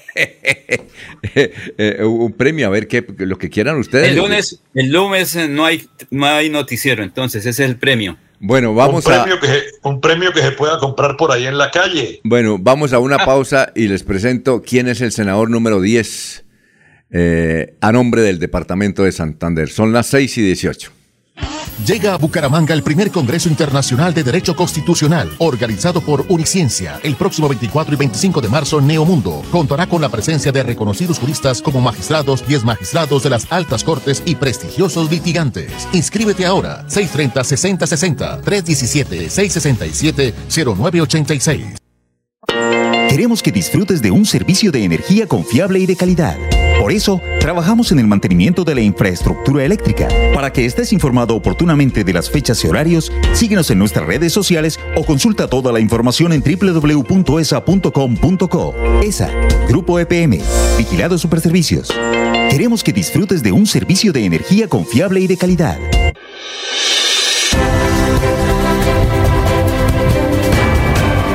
Información y análisis. Es el estilo de Últimas Noticias por Radio Melodía 1080 AM.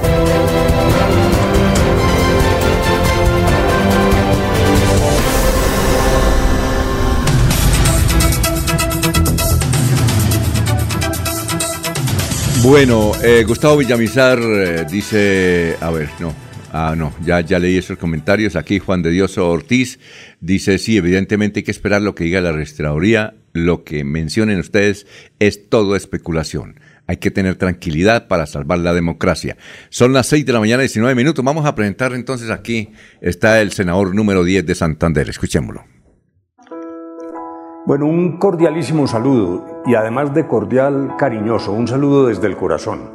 Yo estoy realmente muy emocionado con lo que ha pasado el apoyo que para mí es eh, enorme y en particular la forma como en Santander se fajaron, trabajaron de manera totalmente voluntaria simplemente por la pasión de ayudar y pensando exclusivamente en Colombia. Esto es realmente ejemplar. Una de las cosas que me parece que vale la pena resaltar es que esta fue una campaña limpia, sin maquinaria, sin dineros oscuros y en particular en Santander recibimos de personas tan destacadas y tan importantes apoyos fundamentales. Tendría que mencionar a todo el equipo, a las personas, a los voluntarios. Pero claro que no puedo dejar de evocar al doctor Alfonso Valdivieso, a Silvia, a Constantino, a Eddie Castro, bueno, y tantas y tantas otras personas que nos ayudaron con pasión, repito, con denuedo, con entusiasmo.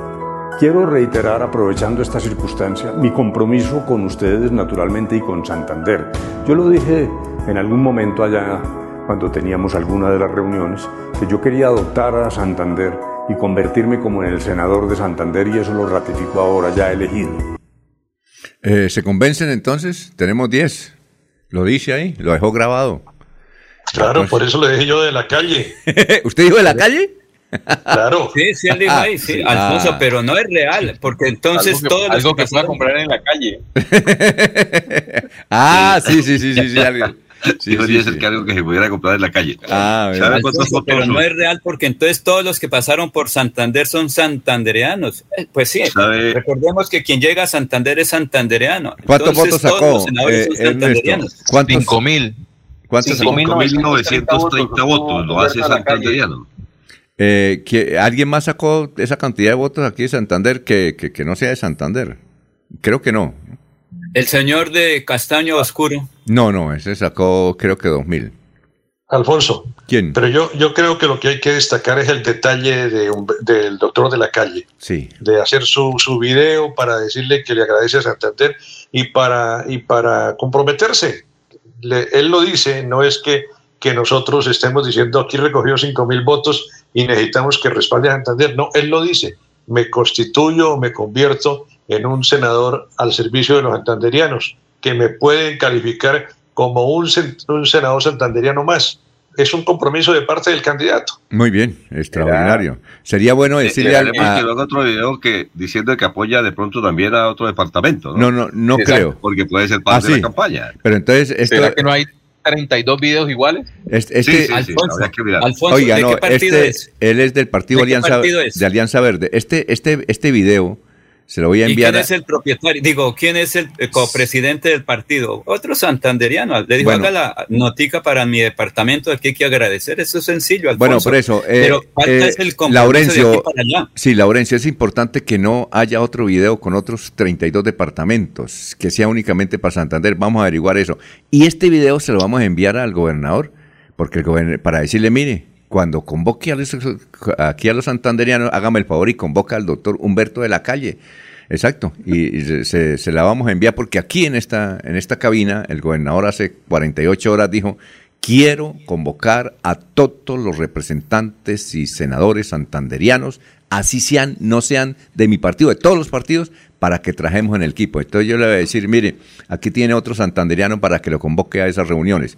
Bien, Gustavo Pinilla nos Oiga, la comenta... señora Rosso, que también, Alfonso, es que la señora Rosso no, también es don Gustavo Pinilla, sí, don Gustavo Pinilla nos informa eh, que el candidato que eh, compitió con Juan Carlos Duarte fue Manuel Serrano Arenas, fue concejal de Bucaramanga, Manuel conservador él.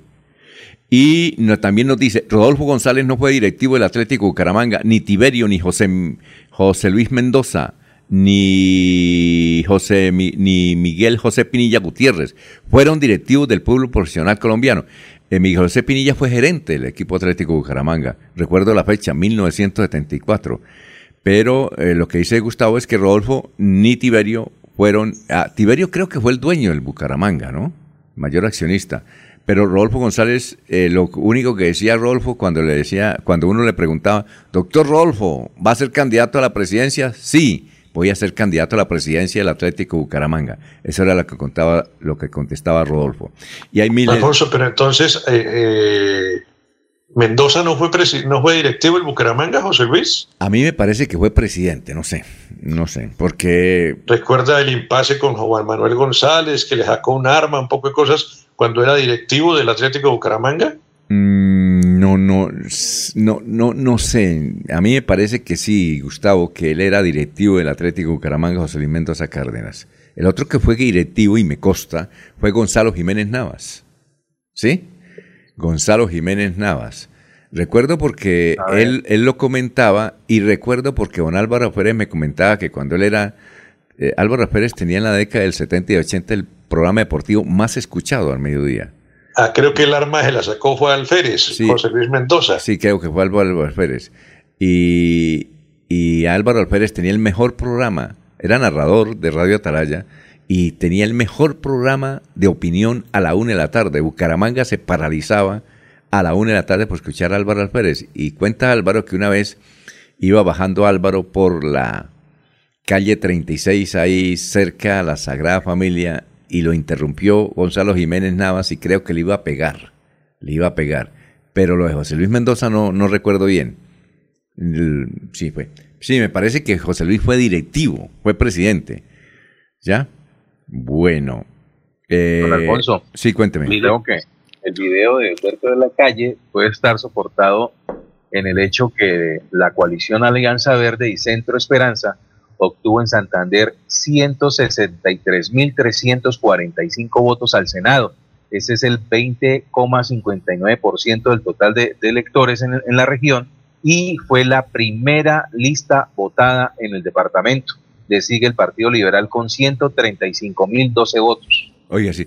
O- otra cosa que ha llamado la atención, no sé si ustedes lo vieron, que es que JP Hernández, que fue uno de los senadores más votados en Colombia, el de eh, Alianza Verde fue el que más votación obtuvo, ¿no? JP Hernández, eh, hace unos años escribió contra Gustavo Petro. No sé si ustedes vieron ese, esa información que apareció eh, por un columnista bogotano. Y ahí, y está, voy a buscarlo, y, eh, y ahí está cuando JP Hernández critica abiertamente a Gustavo Petro y le dio duro. Ahora pues JP está apoyando a, a Gustavo Petro, pero le dio con Él fue todo. uribista, Alfonso. Él apoyó al sector de Uribe. O sea, en su momento, como cualquier ciudadano, un momento está allá. Recuerden que la política es muy dinámica. Antes fue uribista y ahora está en la izquierda. Eso es normal. Recuerde cómo fue Barranca. Un momento estaba en la derecha y el otro día estaban en la izquierda. O un día estaban en la izquierda y el otro día estaban en la derecha. Recuerden Si algo- ese término allá si en algo se ha Barranca. En ese proceso electoral es que estar al lado de Gustavo Petro es como un acto de contrición en la política. Bueno, mire lo que decía JP Hernández el 26 de enero del 2021. Dice, el día, y- y di- eh, en, en respuesta a Gustavo Petro, dice, el día en que usted se muera, Gustavo, descansaremos de tanto populismo y cizaña. Su corazón y su mente nunca han dejado de ser guerrillera, asesina y, diaboli- y diabólica. No le creo hipócrita. ¿Qué tal, no? Ah, lo que decía, ¿cómo cambian las cosas, no? No, pero pregúntele a Humberto, de la calle. La política es muy dinámica, Alfonso, y No, sobre todo para integrar listas. Eso no hay ningún problema. ¿Ah? ¿Cómo que está? Bueno. Venga, ¿será que María Fernanda Cabalde no se hace santanderiana también? Tal vez, no, pero... Porque obtuvo 9.737 votos. Jenny tal Rosso. ¿cuánto obtuvo? Jenny Rosso salió. O. Miguel Uribe Turbay, que obtuvo 7.546. Ah, eh, eh, entonces Miguel Uribe fue el que tuvo más votos. Sí, el, Santa, el, el santanderiano, eh, perdón, el senador foráneo que tuvo más votos en Santander, ¿cuál fue? ¿Miguel Uribe, Jorge? No, sería María Fernanda Cabal. María Fernanda Cal, ¿cuántos votos obtuvo? 9.737. Ah, sí. Entonces la... Miguel la- Uribe 7.546, Jenny Esperanza Rosso Zambrano 5.641, pero José Alirio Barrera Rodríguez obtuvo 6.490. Eh, y el Partido también es Conservador- santanderiano. Oiga, casi todos los uribistas de, casi todos los David. uribistas de afuera fueron los que ganaron aquí en Santander. ¿O no? David Luna Mire. obtuvo también 5.351, David Luna. David Luna está con quién? Ah, es que David Luna Cambio radical. lo está apoyando aquí Bernabé Celis. Ahí en la sede que tiene Bernabé en el Parque Bolívar, eso está lleno de afiches de David Luna. Sí, señor. Y Oscar Juan Mauricio Felipe. Giraldo Hernández no se considera también eh, con Santander, que obtuvo 8.386 votos. Uy, tuvo ¿Ese quién bastantes. Ese es el, el senador que en un pueblecito de Antioquia, muy pequeño, eh, de ahí conformó una organización mariana, mariana de la Iglesia Católica, eh, y creo que con el curita del pueblo, y comenzaron a mandar videos, videos, videos, videos, videos, videos, y mire, sacó más de 100 mil votos, del Partido Conservador. ¿Y sacó cuánto en Santander, don, don Ernesto? Eh, 8.386. ¿Usted nos quiere hacer, don Ernesto, ahora que vayamos a comerciales, un ranking? A ver, para eh, quién está de primero, de, de los de afuera, ¿no? Primero, segundo, tercero, cuarto, eh, el décimo. Hagamos un top 10. Creo que Jorge los tiene. ¿O Jorge lo puede hacer? Jorge, ¿De ¿puede qué- hacer? ¿En qué lista o qué? No, no, es que eh, con los datos para averiguar el top 10 de los senadores de afuera que más votos consiguieron en Santander. No, Ah. pero lo tengo por, por los partidos, por resultados, por No, ejemplo, no, de afuera. no, de total. Santander. No, no, total. Eh, Total, pero es que no por partido, sino total y vamos diciendo de qué partido pertenece.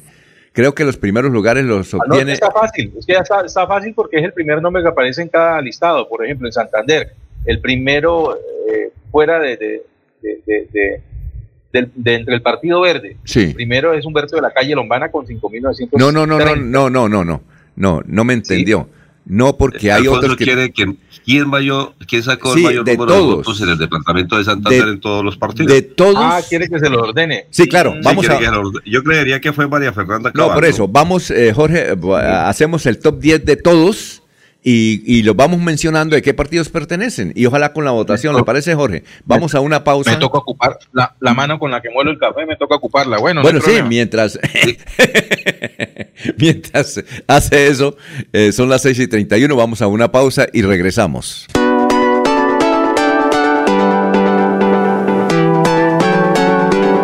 Melodía, Melodía, Radio Sin Fronteras.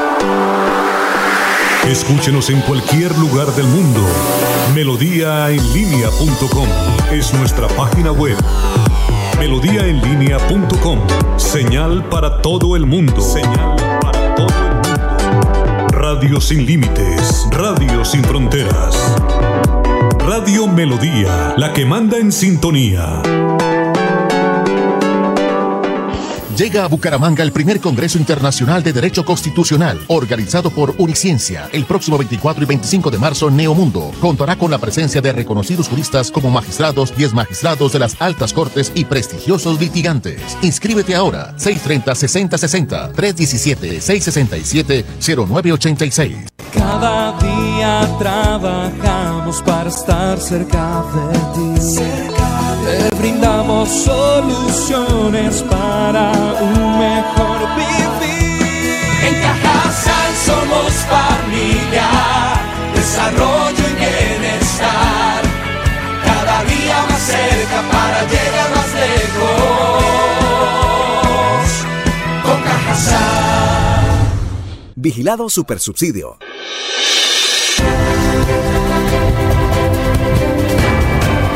Información y análisis. Es el estilo de Últimas Noticias por Radio Melodía 1080 AM.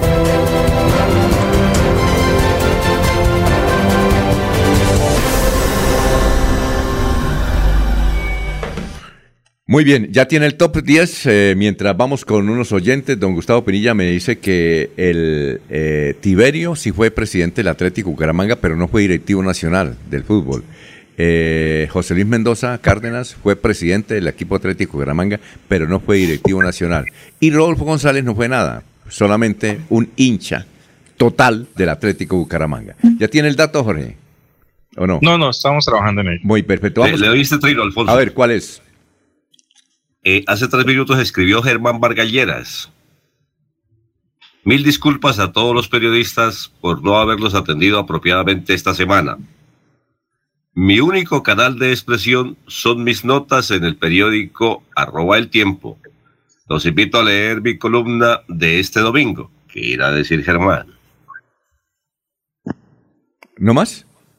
No, Y- ahí la terminó. Y Gustavo Petro, ah no, el canal NTN 20 24, que es un canal que dicen que es uribista, acaba de publicar esta noticia, NT 24 Noticias. Dice, mesa en la que votó Gustavo Petro también fue víctima de fraude y al pacto histórico le habían robado 31 votos. Eso es lo que dice la información. Bueno, eh, 6 y 35 noticias, don Ernesto.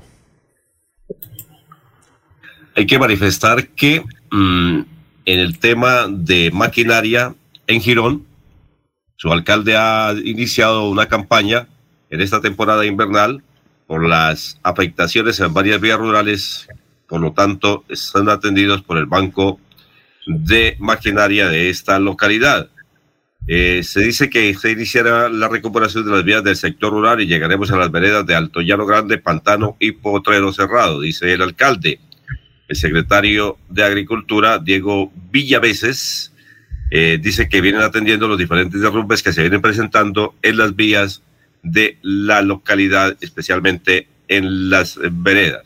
Y manifiestan que se van a adelantar trabajos en sectores de Boca del Monte, la población del Cedro y el Recreo. Muy bien. eh, mm, Gustavo Penilla Gómez dice, nunca fueron directivos del fútbol profesional colombiano, allá ya lo mencionamos. Eh, buenos días, Marta Suárez. Eh, como dice el señor Laurencio, la política es dinámica. Si observamos actualmente, la mayoría de los guerrilleros del M-19 están militando en el centro democrático. Noticias, don Eliezer. Alfonso, eh, la entidad llamada Superintendencia de Industria y Comercio le ha aplicado una multa al laboratorio La Francol. Dice la entidad que le estaban aplicando un tumbe a los colombianos en el valor de 13 medicamentos. Les estaban cobrando más del 400% de lo que realmente vale este medicamento. Le, han aplicado una multa de 1.253 millones de pesos por este precio eh, adulterado de los medicamentos. ¿Cuáles son los medicamentos? Aquí hacen las, citan los, los nombres. Son el mm, Normolip, el Disgracil, el Valsartán o Baltán, eh, Rinobudex, eh, también un medicamento que se llama Lucas, otro que se llama Atelit, eh, el medicamento llamado Furorato, Dutec, Balcot, es decir, 13 medicamentos, Alfonso, pero lo que llama la atención y escandaliza es que le están cobrando a la gente más del 400% más del precio de cada uno de estos medicamentos en Colombia. La Francol, eh, esa la Francol es la concesionaria de Pfizer, la del Viagra, me parece. ¿Me parece? No sé, Alfonso, no sé. No, eh, ¿usted cómo compró el Viagra, don Laure? no, no, señor, no estoy comprando. Muy bien. aguacate, aguacate con panela rallada. Sí. Y mucho ánimo y optimismo. tengo que preguntar. mucha motivación. No tengo que preguntarle a Martín Parra. Yo le pregunto si sabe esos precios. Martín Parra, él está pendiente de eso, de los variantes tengo del lista la tarea. A ver, ¿cómo es la tarea, eh, eh, Jorge? A ver, el top de los ocho son ocho, porque los, eh, son ocho listas abiertas. Sí. Eh, las demás listas están cerradas. Eh, la primera votación en Santander es de María Fernanda Cabal, del Centro Democrático, con 9.737 votos. La segunda para el Partido Conservador, Oscar Giraldo, 8.386 votos en Santander. Usted. La tercera votación para la liberal Sara Castellanos, 5.981. Oiga, Sarita me parece que se quemó. La sacaron del paseo. Sarita parece que se quemó. Ella del Partido Liberal, ella es hija de Cecilia, Cecilia de Castellanos, eh, creo que es Cecilia Castellanos, la que fue representante de la Cámara, fue senadora y es una de las dueñas del, del movimiento cristiano MCI, Medición Carismática Internacional. Eh, es esposa de César Castellano. Entonces Sarita se quemó. Eh, es decir, se quemó, pero aquí en Santander fue la tercera votación, ¿no? Siga. Sí, fue la, tercera ¿Cuántos votos sacó Sarita? ya le miro a nivel nacional. Ah, en, la región sacó 5.981 mm, votos. Ayer le está apoyando, entre otras cosas, eh, esto, Joana Chávez. No está dentro, don Alfonso. Es, la última senadora del Partido Liberal. Sí, es que ayer me dijeron que la habían sacado, no sé, la habían sacado del paseo. Bueno. ¿Quién dijo? Eh, no, Volvemos a lo mismo. No, no, ¿Quién lo dijo? No, eh, un periodista de la W, creo que fue, o en el tiempo. en todo caso, eh, entre la W y el tiempo, uno de los dos. En ese momento, en la votación general al Senado, eh, aparece el boletín 69 con el 99,41% de, de, de mesas informadas. Bueno, ¿quién más? Bueno, cuarto lugar, Humberto de la Calle Lombana, del Partido Verde, Centro Esperanza, 5.930 votos. La quinta votación es para Gilberto Tobón, de Fuerza Ciudadana, 5.717 votos y está quemado con 162 mil votos. A ver, María. La sexta, votación. ¿Cuántos votos sacó? ¿cuánto, oiga, ¿cuántos votos sacó Gilberto? ¿En Santander? Sí. 5.717. ¿Y a nivel nacional cuántos? Más de 162 mil. Oiga, que uno se queme con 162 mil votos Hermano, eso sí es tremendo, ¿no? Tremendo eso. Sacar una. No alcanza el umbral, Alfonso, el partido no alcanza el umbral. Pero una extraordinaria, una extraordinaria votación del doctor Gilberto 162 mil. ¿Ah? Ave María, siga. Perdón, corrijo, don Alfonso, 173 mil votos. Sacó. En es una, Gilberto Tobón, en todo el país. Claro, esa es como la quinta votación a nivel nacional de, todo, el- de, to- de todos. Pero quemarse, Individual. Votación individual. Sí, quemarse con eso, no, tremendo. Sigue, entonces siga con los otros eh, senadores. Gilberto Tobón de quinto, perdón, y el número 6 le corresponde a Manuel Antonio Virgues Piraquive, del partido Mira, Ajá, con 5.596. sí. La séptima votación es para David Luna de Cambio Radical, 5.351. Y la octava, la octava votación para eh, José Fernando Lemus, del partido de la U, con 4.133. Al que sí le quedaron muy mal en Santander, porque hizo presencia en varias ocasiones y organizó un buen equipo de trabajo, fue a Rafael Alejandro Martínez, de Fuerza Ciudadana. Logró 921 votos en Santander. Bueno, y, y, y, le faltó Humberto de la Calle, no lo mencionó. Sí, sí, no, señores. Es la cuarta votación. Ah. 5.930. ¿Y el señor Castaño cuánto sacó? Ese, ¿Cuál es ese? el de Jorge Abel. Eh, no, ah, eh, Mario Castaño. sí, él está, él, sí, él está, Partido Liberal. Jorge Abel está, está contando los votos. ¿Ah? ¿Todavía? Sí, está todo, eh, contando los votos, ¿ah? Sí, sí, sí. Bueno, Oiga, eh, no, Mario Alberto Castaño Pérez. ¿Cuántos? 664. ¿en Santander? Seis- Sí, señor, Ah, 664 votos en Santander. No le dije, Jorge, ahí la, re- la, registra- la registraría lo tumbó. ¿Sí?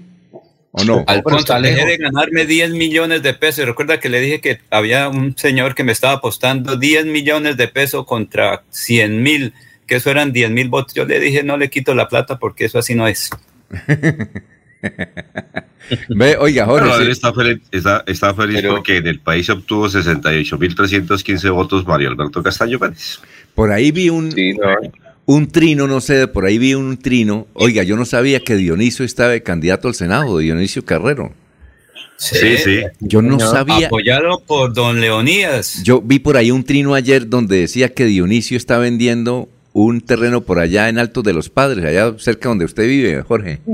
Que él está Eso es un búnker. Ah, sí, que está vendiendo un terreno porque dice que Dioniso, Di- Dionisio aspiraba a tener 30 mil votos y él acusa a la registraduría que le quitó 27 mil. Entonces, está vendiéndolo, eso me dieron, eso vi, vi en un trino. Los amigos ¿En le qué parti- quitaron ¿En los qué partido era. Dionisio? ¿Me recuerda? ¿Cómo? ¿En qué partido estaba Dionisio? Dionisio, creo que en la coalición El Esperanza. partido Partido verde. Verde, verde. No, no, no, Centro Esperanza, ¿no?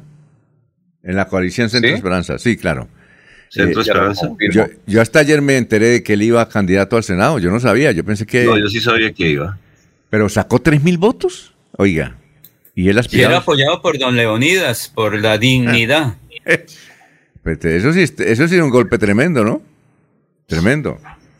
Bueno, eh, 6 y 44. Laurencio, ¿ya tiene los nombres de los pueblecitos donde habrá fiesta en este puente? Alfonso, pues es que este puente es la fiesta de San José y casi en Es el todos día del hombre, municipios- ese es el día del hombre para, para advertir, ¿no? Pues sí, pero en la parte religiosa es la fiesta de San José, entonces casi en todos los municipios celebran esta actividad religiosa que se vuelve mundana porque la gente se va a disfrutar de las actividades, a descansar de la jornada laboral y política de hace ocho días, pero en varios sectores creo que hay un evento especial musical en San Gil. Allí creo que hay un evento musical, otro evento también, algo así como folclórico en Barranca Bermeja. Y en Barbosa el turismo y en Moniquirá, que por estos días eso está lleno la gente, porque hace ocho días se quedaron toda la gente en Bogotá o en sus sitios de origen para sufragar. Hoy ya están llegando mucha gente a los municipios de provincia, particularmente San Gil, Barranca, Socorro, Barbosa, Vélez y en casi todos los 87 municipios de Santander, porque la gente durante el- este pasado fin de semana estuvo, fue en Bucaramanga o en Florida Blanca o Piedecuesta, Girón, donde habitualmente votan, pero que su residencia o familiares están en otros municipios, están saliendo para disfrutar del largo puente festivo, como lo harán otros que van para Bogotá o al exterior durante estos días, Alfonso. Muy bien, vamos a una pausa. Son las 6 y 46. Estamos en Radio Melodía. Llega a Bucaramanga el primer Congreso Internacional de Derecho Constitucional, organizado por Uniciencia. El próximo 24 y 25 de marzo, Neomundo contará con la presencia de reconocidos juristas como magistrados y exmagistrados de las altas cortes y prestigiosos litigantes. Inscríbete ahora, 630-6060, 317-667-0986. Atención, noticia de última hora. En Paz hace una invitación especial para que cuidemos lo que nos pertenece, el medio ambiente. No arrojes papel, botellas plásticas, tapabocas, toallas higiénicas o cualquier tipo de residuos que obstruyan las tuberías. Haz un manejo consciente de lo que botas y dónde lo botas. Sé parte de la solución y sigamos construyendo calidad de vida juntos. En paz. Escucha Últimas Noticias por Radio Melodía. Últimas Noticias por Radio Melodía, la que manda en sintonía. Son las 6 y 47. Oye, Eliezer. ¿Eliezer? Eliezer, usted que viaja tanto, eh, explíqueme este dilema. Resulta que ayer hubo una, un debate en la ciudad de Medellín, organizado por Redman Noticias y el diario El Colombiano. Ahí se incluyó Vanguardia y todos los periódicos regionales. Gustavo Petro no asistió. La explicación de Gustavo Petro es que él iba a salir de Bogotá y no le dieron permiso. ¿Por qué Gustavo Petro necesita eh, qué permiso tiene que uno tener para salir de Bogotá o de cualquier ciudad. Lo pudo hacer Ingrid Betancourt, que dijo, yo me vine esta tarde, dijo ayer, me vine esta tarde de Bogotá y no hubo problema. Sergio Bajardo dijo, yo también estaba en Bogotá y me vine y no hubo problema. Eh, ese dilema, usted me lo puede explicar, usted que viaja tanto, eh, es que últimamente hay que sacar un permiso para salir de una ciudad. Yo no viajo tanto, Alfonso pero no creo, es decir, eh, tal vez antes le eh, reclamaban a usted el carnet de vacunación y le reclamaban que mostrara eh, cuántas dosis le habían aplicado y, cosas como esas, pero creo que eso ya no, ya no es un requisito en los aeropuertos. Yo no sé qué permiso pueda, pueda estar indicando Gustavo Petro para, para poder salir de Bogotá y sobre todo recorridos internos en el país, Alfonso. ¿Sí? Sí, claro, pero eso es raro, ¿no? Alfonso, eso se llama de seguridad. Es que cuando el grupo de seguridad le dice al candidato, porque es en este momento la persona más protegida en Colombia, independientemente, porque eh, además por su pasado y su presente, y está siendo, digamos, casi que uno de los presidenciables o puede ser el próximo presidente de Colombia. Entonces el Estado colombiano raya las organizaciones de derechos humanos internacionales, le garantizan a él. Y el jefe de seguridad le dice, yo no creo la, yo no, yo no creo, Laurencio, que esa explicación que da usted es la, la... Es, el jefe de seguridad que le dice no salga. No, no, no, no, fue, no, Benedetti el que no le dio permiso. no, no creo. Puede ser el jefe de seguridad Benedetti, pero eso es de seguridad. Yo no creo. ¿Qué le pasó a Ingrid Betancur? Alfonso ella le dijeron no salga, no, yo no, creo. a este recorrido y quedó secuestrada. Eso se llama yo de creo seguridad que, nacional. No, yo creo que él se estaba refiriendo era al, al, gobierno, al Estado que no le daba permiso de salir del aeropuerto, no a su seguridad ¿Y quién privada. es el Estado colombiano? Las fuerzas militares, el jefe de seguridad. No, eso cuéntenos otra de vaquero, don Laurencio. Yo no creo en eso. Personalmente eso yo no creo. saber de seguridad. Eso es de seguridad. Eso yo no creo es más bien viejos ni de nada. Yo creo el más bien jefe que de seguridad le dice no vaya. No, yo Recuerde que, le dijeron a unos Laurencio, candidatos no vaya García Rovira. Laurencio, yo creo que usted se cree sus propios cuentos. Yo no creo en eso. Yo lo que creo es que él no va a ir a los debates, porque como está liderando, porque se dice que cuando uno está liderando un proceso electoral, lo peor que puede decir a los debates, porque todos le dan madera. Inclusive ayer don Laurencio en el, en el debate, eh, todo el debate fue dándole madera a Petro. Le hacían una pregunta a Sergio Fajardo, dele madera a Petro. A ¿Y cómo era el ausente? No por eso. Lo pero explicarle la canción del ausente, Alfonso. Yo es normal. creo, yo creo. ¿Usted qué opina, Jorge? ¿Usted opina que fue que no le dieron permiso por ahí la autoridad? Dijeron, oiga, no, no salga. ¿O es que tiene auto de, de aseguramiento? Primero, porque es que Petro nunca ha necesitado permisos para siquiera irse del país. Recuerde que cuando apareció enfermo del supuesto cáncer en Cuba, se fue sin permiso del Senado. ¿sí? Después de ese apareció enfermo de COVID en Italia y también se fue sin permiso del Senado. Entonces, es, lo del permiso es, una excusa. Y tal vez es estrategia de no presentarse en, en los debates con toda seguridad para mantener ese favoritismo y error graso de parte de los otros candidatos de tener que hablar del ausente. Sí, exacto. Todo el mundo. Mire, encuentro este dato. A ver. Dice eh, el portal El Pulso, dice a las 5 y 30 de la tarde, esto lo manifiesta la gente de Red Más Noticias que hacía el debate, ¿no? Básicamente ellos, con un grupo de alianzas en Colombia. A las 5 y 30 de la tarde nos llamó su asesor principal, Jorge Armando Benedetti, y nos dijo que Petro tenía problemas con los permisos de salir en el aeropuerto del Dorado. A las 6 y 30 nos llamó y dijo que definitivamente no podía venir. Y eh, más adelante dice el portal, eh, Ingrid y yo vinimos en el mismo avión y nos dejaron salir, dice el candidato de equipo por Colombia, mostrándose extrañado por lo que estaba pasando. Esto está caliente, el tema, que sí salió, que no salió. Él no pudo salir, pero otros sí pudieron ir. ¿Quién sabe, quién sabe cuántos tragos tenía Benedetti? ¿Quién sabe cuántos tragos tenía Benedetti cuando inventó esa excusa? Eh, Alfonso, es que el Estado colombiano tiene que... O Gustavo Petro.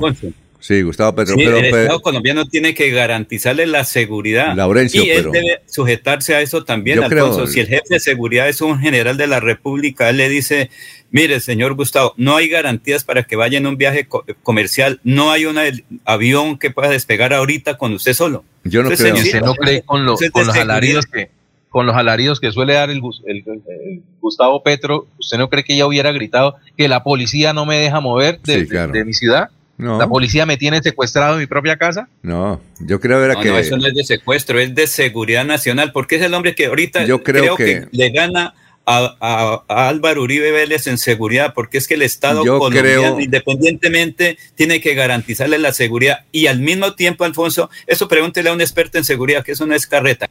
Yo creo que es carreta suya, Laurencio. No, Alfonso, pregúntele a un experto, porque eso es de seguridad nacional, Alfonso, que le hagan un atentado a Petro, ¿qué quiere? ¿El gobierno nacional es el responsable o no? No, no, no, esa, esa es una de vaqueros, don Laurencio. ¿Está viendo mucho, está viendo mucho Netflix, don Laurencio? ¿Netflix? ¿Usted tiene Netflix? ¿O no? No, señor. Ah, Yo conozco de seguridad porque he hecho cursos internacionales y eso se llama seguridad nacional de un candidato. Si fuera un común y corriente, pues no tendría. ¿Por qué a un candidato le dijeron no a García Rovira y le tocó regresar Oiga, a Laurencio, ¿usted ha hecho. La? ¿Usted cuando viaja a Cancún esos cursos internacionales de seguridad? Bueno. hecho de la embajada americana, del lado de los otros sectores, Alfonso, eso se llama seguridad nacional, que el Estado colombiano tiene la obligación de garantizarle a todos y cada uno de los candidatos. Y cuando se le hace un estudio, tiene amenazas, no se vaya ahí. Bueno, eh, Esperanza, vamos. Bueno, vamos con oyentes. Esperanza Ballesteros tras la viña dice: Ustedes dicen, esperemos la respuesta de quien se dice, señor Jorge, ¿cómo se nota la fobia que le tiene a Petro? Debemos esperar los resultados de la Procuraduría. Entonces esperen que dice la campaña de Petro por no asistir al debate. Ustedes son periodistas, analicen objetivos. Gustavo Pinilla, mientras los candidatos se dediquen a hablar eh, de Petro le están haciendo la campaña. Vi el debate y solo hablaron de Petro. Muchos pingos. Jorge Eliezer Hernández, qué paciencia la suya para aguantarse a Laurencio. Interrumpe. Se me volvió. Se me borró, es que están apareciendo muchos. no, me, quedó sonando lo del curso de seguridad internacional. Oiga, Laurencio inventa unas historias. Bueno, eh, noticias, vamos con usted, don Jorge. Alfonso, después yo tendré la razón, a usted la tienen, pero esto no es de desafíos, Alfonso, no, eso es seguridad nacional. El Estado colombiano tiene que garantizar. Ya, ya, ya, ya, ya, ya. bueno, noticias, Jorge, vamos con noticias. Don Alfonso, aprovechando que estamos hablando de temas de seguridad, una ola de robos y consumo de sustancias alucinógenas tienen preocupados a los comerciantes del centro comercial San Andresito Centro, quienes diariamente ven cómo se disminuyen sus ventas por los constantes hechos de inseguridad. Carlos Oviedo, presidente del Consejo Administrativo del Centro Comercial, aseguró que en el sitio no hay presencia de la policía desde hace meses y eso provoca que la zona se haya convertido en escenario de atracos. A raíz de la sentida queja de parte de los comerciantes, en las últimas horas se adelantó una reunión con la Policía Metropolitana de Bucaramanga para concretar un esquema de vigilancia y evitar más hechos de inseguridad en el lugar. Muy bien, a ver, eh, don Ernesto, noticias a esta hora, 6 y 56. ¿Ernesto? ¿Ya se fue Ernesto? A ver, ¿Ernesto está ahí? ¿Ya fue? Ernesto, hola, hola, abre el micrófono, gran Ernesto. Bueno, vamos con usted, Eliezer, noticias. Don Alfonso, así como llega el Mono Ordóñez a la Federación Colombiana de Fútbol, hay que decir que fueron ratificados don Ramón Yesurún y Álvaro González en la dirigencia del fútbol colombiano. Pese a las críticas de los últimos años por la gestión de estos dos directivos, pese a estas críticas, eh, se ratifica como presidente a Yesurún en la federación. También eh, en el comité fueron reelegidos el presidente de la DIMAYOR, el señor Fernando Jaramillo, el presidente de la DIFútbol, repito, don Álvaro González, así como los vocales Juan Fernando Mejía, Luis Gabriel Miranda, El Quinarse. El único sustituido fue un señor de nombre Javier Cogollo, quien no podía ser reelegido tras cumplir tres periodos estatutarios en la federación. Por eso llegó el mono Jaime Ordóñez a ocupar ese escaño. Entonces sigue el señor Yasurún con los escándalos de la boletería de la eh, selección Colombia, con eh, la imposición de que todos los Juegos de Colombia se sigan realizando en la ciudad de Barranquilla y con muchas otras cosas que forman parte de eh, la historia del fútbol colombiano en manos de los actuales directivos, Alfonso. Ernesto, ¿ya está ahí? Ernesto. Sí, es que estaba buscando el dato de Dionisio Carrero Correa. Se me había extraviado. ¿El dato qué? ¿Le va a comprar, oiga, ¿le va a comprar un lote o qué? No, no, no, muy inquieto, pues como usted está diciendo que está vendiendo la finca, bueno, que está vendiendo un lote, no sé qué es lo que está vendiendo. Mm. Entonces me, me la tarea de buscar cuántos votos había sacado Dionisio, es concejal de Bucaramanga, ¿no? Sí, claro, claro. En esta contienda electoral. Dionisio Correa, Carrero Correa, sí. obtuvo 1.830 votos en el departamento de Santander. No miro a nivel nacional porque si esto fue en Santander, ¿cómo será por fuera? Aquí ganó en eh, la coalición, eh, no, en la coalición ganó eh, naturalmente la votación Jonathan Fernay Pulido Hernández. Ahí están los votos de Dionisio Correa para ustedes que los estaban preguntando. 1830. Creo que ese lote se va a vender muy rápido. Bueno, a ver, don Laurencio, lo escuchamos. Eso, Alfonso, no hay precio. Alfonso, es ¿Cómo? que la seguridad también Jorge, ¿qué decía? Eh, Señor, que si no hay precio del lote. Ah, que si no hay precio del lote, no sé. Ya me están preguntando acá ya. bueno, Laurencio. ¿Cómo gozan ustedes, no? A ver, Laurencio. Alfonso, la seguridad que es importante, la secretaria de Educación y las presuntas violaciones de una joven estudiante en Vélez. Precisamente aquí está María Eugenia Triana Vargas hablando sobre esta situación tan compleja que esto también es de seguridad para la juventud. Desde la Secretaría de Educación del Departamento de Santander rechazamos contundentemente situaciones de abuso que se puedan presentar y especialmente esta situación que se viene presentando en el Colegio Universitario de Vélez y que hemos conocido a través de los medios de comunicación y por supuesto que a través de las denuncias hechas por, el padre de familia. Este proceso ya lo adelanta la Procuraduría General de la Nación, la Fiscalía General de la Nación y por supuesto que desde la Gobernación del Departamento de Santander, desde la Oficina de Control Interno Disciplinario, también se adelanta este proceso para buscar la suspensión o el retiro eh, de este docente si es el caso eh, de llegarse a comprobar esta situación. Igualmente, activamos todos los comités municipales de convivencia escolar, al igual que el Comité Departamental de Convivencia Escolar, para que establezcamos las rutas y para que direccionemos esa alerta a todas las instituciones educativas. Hemos ordenado al señor rector para que inmediatamente convoque extraordinariamente el Comité Municipal de Convivencia Escolar y el Consejo Directivo para que haga entrega de este docente y así evitar cualquier tipo de contacto con estos niños y evitar cualquier tipo de situación con los demás. Eh, desde la escuela, desde el colegio debe ser el sitio más seguro para nuestros niños, por eso todos tenemos que estar en esa alerta de protegerlos eh, y por supuesto que creer en esas denuncias para que se adelanten las correspondientes investigaciones. La invitación es para que activemos todas las rutas de atención y la denuncia, especialmente para que situaciones como estas no se vuelvan a presentar y en cualquier efecto inmediatamente actuar para proteger a nuestros niños. Es lo principal, la actuación que hagamos de manera inmediata, de manera que aparte de nuestro hogar, la escuela debe ser el sitio más seguro para nuestros estudiantes y así todos estamos, debemos estar en esa misma tónica. Bueno, antes de irnos a unos mensajes, dice don Reinaldo Bastidas, desde el barrio María Eugenia de Barranca Bermeja. Eh, quiero decirles que el pacto histórico recuperó cuatro nuevas curules al Senado. En consecuencia, una santanderiana eh, completa lo que ustedes decían, ese sí efectivo, el puesto número 10 de senadores.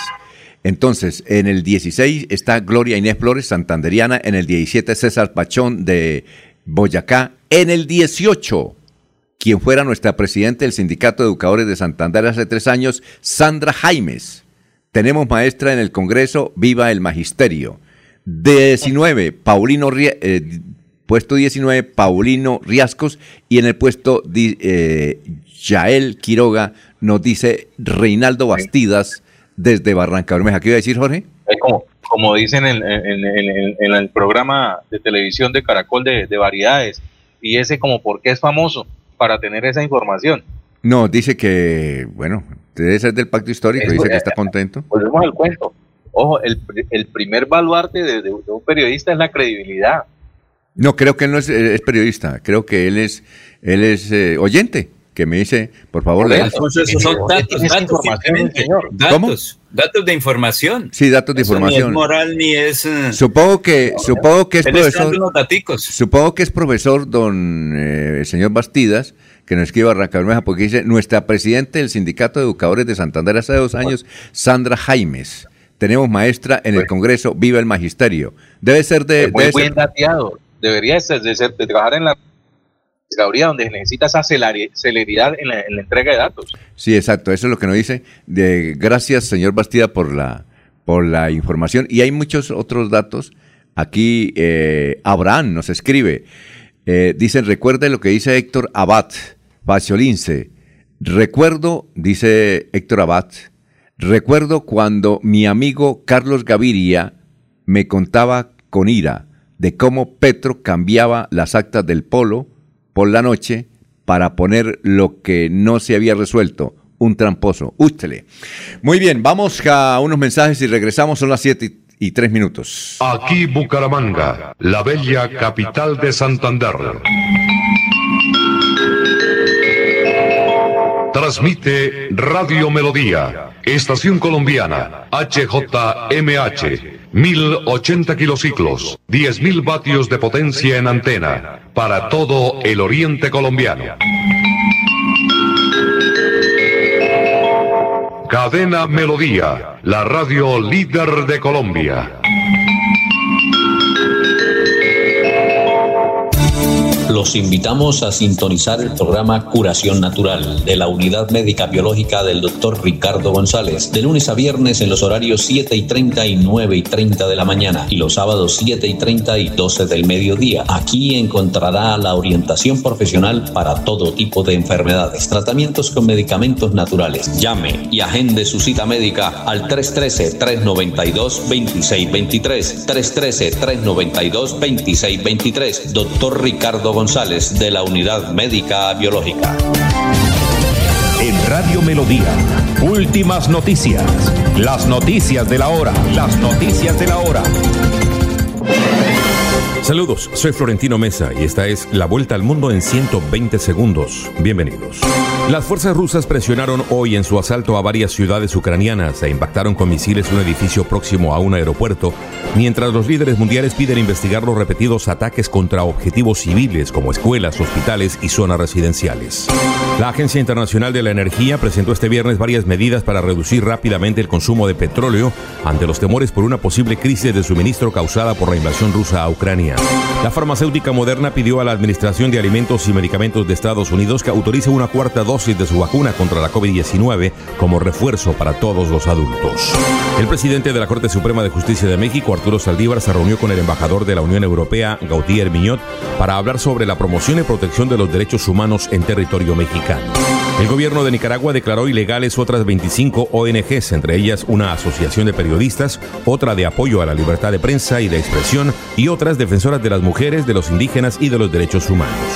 El polémico expresidente de Perú, Alberto Fujimori, saldrá en libertad en los próximos días después de que la Corte Constitucional emitiera un fallo que restituyó el indulto humanitario que recibió en 2017, en una decisión que reabrió una profunda controversia.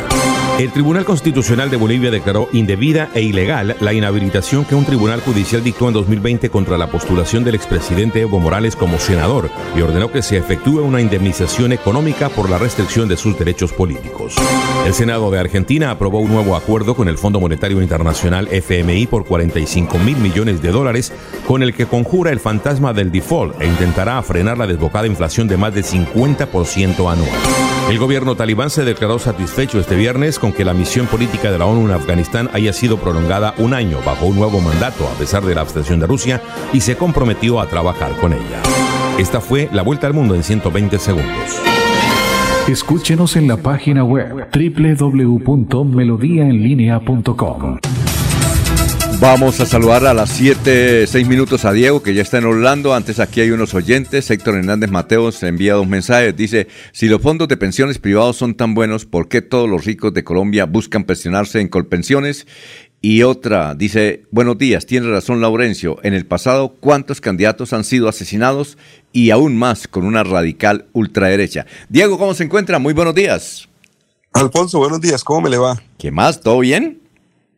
Todo bien, señor, todo bien. Aquí esperando ya el fin de semana. Ah, bueno. Allá, aquí es festivo el lunes, allá no, ¿no? No, recuerde que aquí solamente hay seis festivos, siete festivos. No, no hay mucho, no hay tantos como en Colombia. Bueno, eh, ¿hizo la tarea? la, tarea, la tarea. Sí, la tarea la es. tarea. Sí, la tarea para los oyentes que tal vez no escucharon ayer es. Diego, como está en Estados Unidos, nos va a hablar cómo funcionan las pensiones allá en Estados Unidos. Voy a intentar. ¿Por Voy a intentar porque como cuando hablamos del dólar, por ejemplo, eh, le, le recuerdo que no soy ni economista ni abogado, entonces voy a intentar resumirle de la mejor forma posible lo que entiendo por el sistema de pensiones de los Estados Unidos, pero es un, es un tema complejo, tan complejo como el nuestro y tan complejo como el de cualquier país del mundo. En los Estados Unidos, eh, bueno, en los Estados Unidos no, en general, Alfonso, eh, estudios psicológicos han demostrado que lamentablemente no nos preocupa tanto nuestro futuro como debería. Y pues hay pruebas fehacientes de ello, ¿no? Cómo hemos destruido el planeta y cómo no hemos cuidado nuestra naturaleza, pues indica que no estamos tan afanados por el futuro como, corre- como debería corresponder.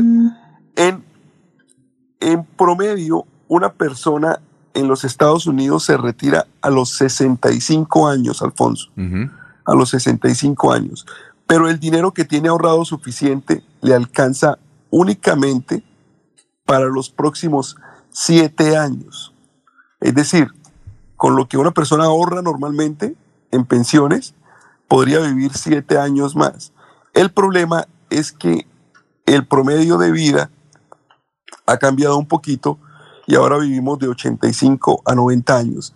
Entonces hay un hueco entre esos 72 años y esos 85, 90 años que en los Estados Unidos se considera de 137 billones de dólares. Es decir, 137, 137 mil son como 500 trillones de pesos. Un hueco fiscal grandísimo. Generalmente se dice que para que una persona se pueda jubilar de una forma correcta y vivir bien, tiene que haber podido ahorrar un millón de dólares en promedio en el sistema de pensiones de los Estados Unidos. Ahora sí le voy a hablar cómo es el sistema de pensiones. Aquí el sistema de pensiones funciona de una forma muy directa y muy sencilla. Yo pago mi pensión para que con ese dinero le puedan pagar a un jubilado que ya pagó su pensión. Básicamente, ese es el sistema. El problema grave es que con el dinero que paga la gente, la pensión al final puede ser más o menos de 1.500 dólares y una persona necesita 4.000 dólares para vivir en los Estados Unidos mensualmente. Entonces, ahí ya tenemos un hueco en el usuario. ¿El usuario cómo cubre ese hueco? Con otro tipo de ahorro personal o con otro tipo de actividad que le permite alcanzar el dinero suficiente para vivir.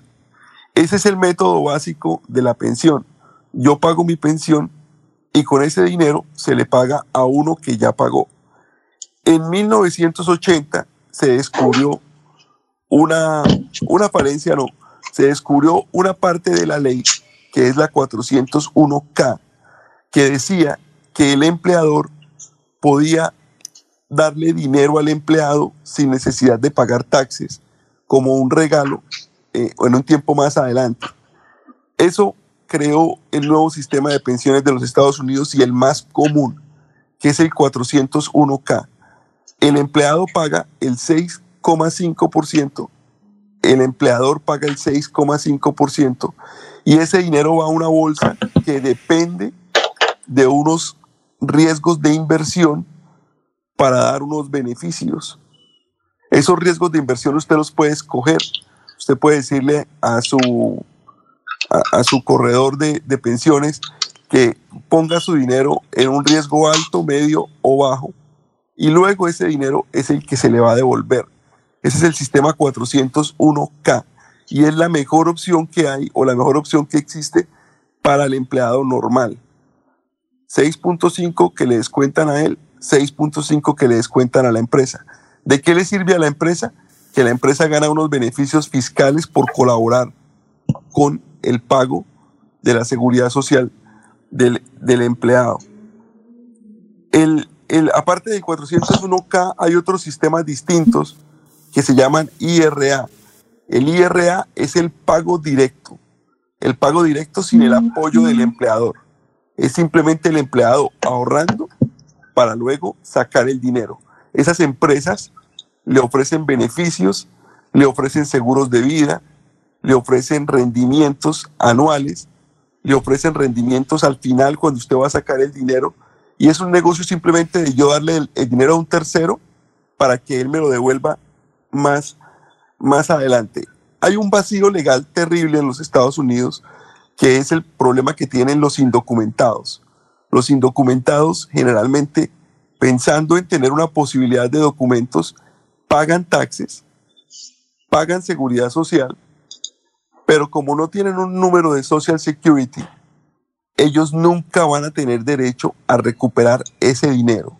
Entonces, gran parte del dinero con el que se están pagando las pensiones es el dinero que están pagando los indocumentados que trabajan en los Estados Unidos, que nunca más lo van a poder reclamar.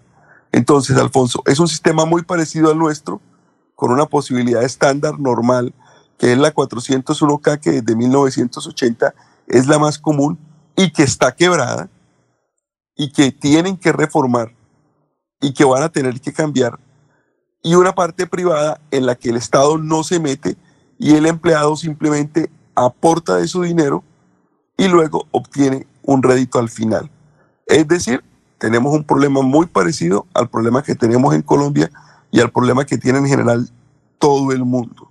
Por ahí leí que el mejor sistema de pensiones es el canadiense.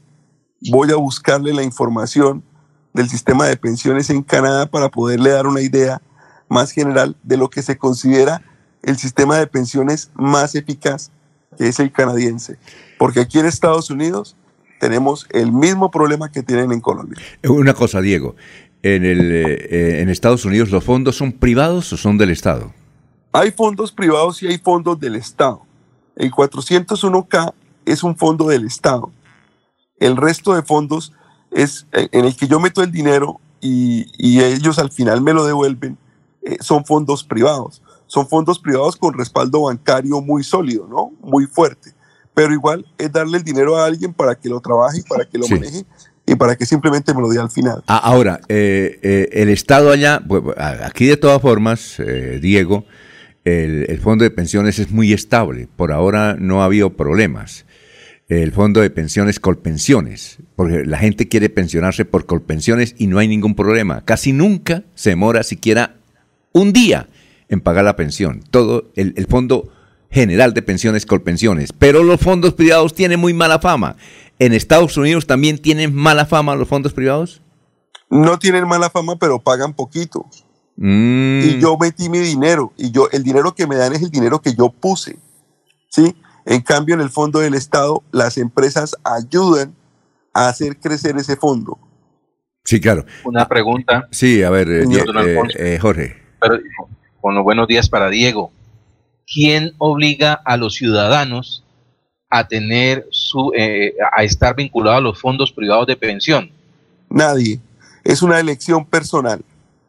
Yo puedo escoger mi fondo de pensiones. Lo que pasa es que la gran mayoría de empresas le proponen al empleado que se ponga en el 401k, porque las empresas reciben beneficios fiscales por tener el aporte de ellos en la, en la pensión de cada persona. ¿sí? Entonces, cuando a mí mi empresa me contrata, inmediatamente me dice, nosotros manejamos el 41K, ¿le interesa o no le interesa? Mire, aquí, aquí hay una, anécdota sobre los fondos privados. Eh, trabajaba con nosotros un periodista, Miguel Alberto Bulla, y él nos contaba que él acompañaba a un señor a cobrar la pensión, a porvenir, que entiendo que porvenir. Entonces, un día fueron a cobrar la pensión y la señorita le dijo, no, señor, usted ya no tiene pensión. Entonces, está en una equivocación. La señorita fue, averiguó y luego de una hora le dieron la explicación a Miguel que acompañaba al señor ya de edad. Y le dijeron, señor, lo que pasa es que aquí, cuando usted eh, se comprometió a aportar a la pensión aquí en, el, en nuestro fondo, usted dijo que la edad promedio era 80 años y usted ahorró para 80 años. Resulta que usted cumplió 81 y ya no hay plata. Eso Por le dijeron. supuesto. No, pero eso, imagínese eso. No, eso es, es que eso es, eso es lo que pasa y por eso es que mucha gente se cambia a sistemas respaldados por el gobierno, porque el gobierno asume esa deuda, asume esa falta de fondos. Sí, claro. ¿Sí? Y eso, por ejemplo, pasó aquí en 1980 en los Estados Unidos, que hubo una gran depresión, hubo una crisis y los fondos de pensiones dijeron, los privados dijeron, no podemos pagar más. Y el gobierno tuvo que ayudarles y pagarle a toda esa gente que los privados no le podían pagar más. Oye, Diego, eh, eh, no tenemos tiempo, pero nos gustaría que el próximo martes, porque el lunes es festivo acá, eh, esto nos diera cómo funcionan las pensiones en, en, Canadá, ¿le parece?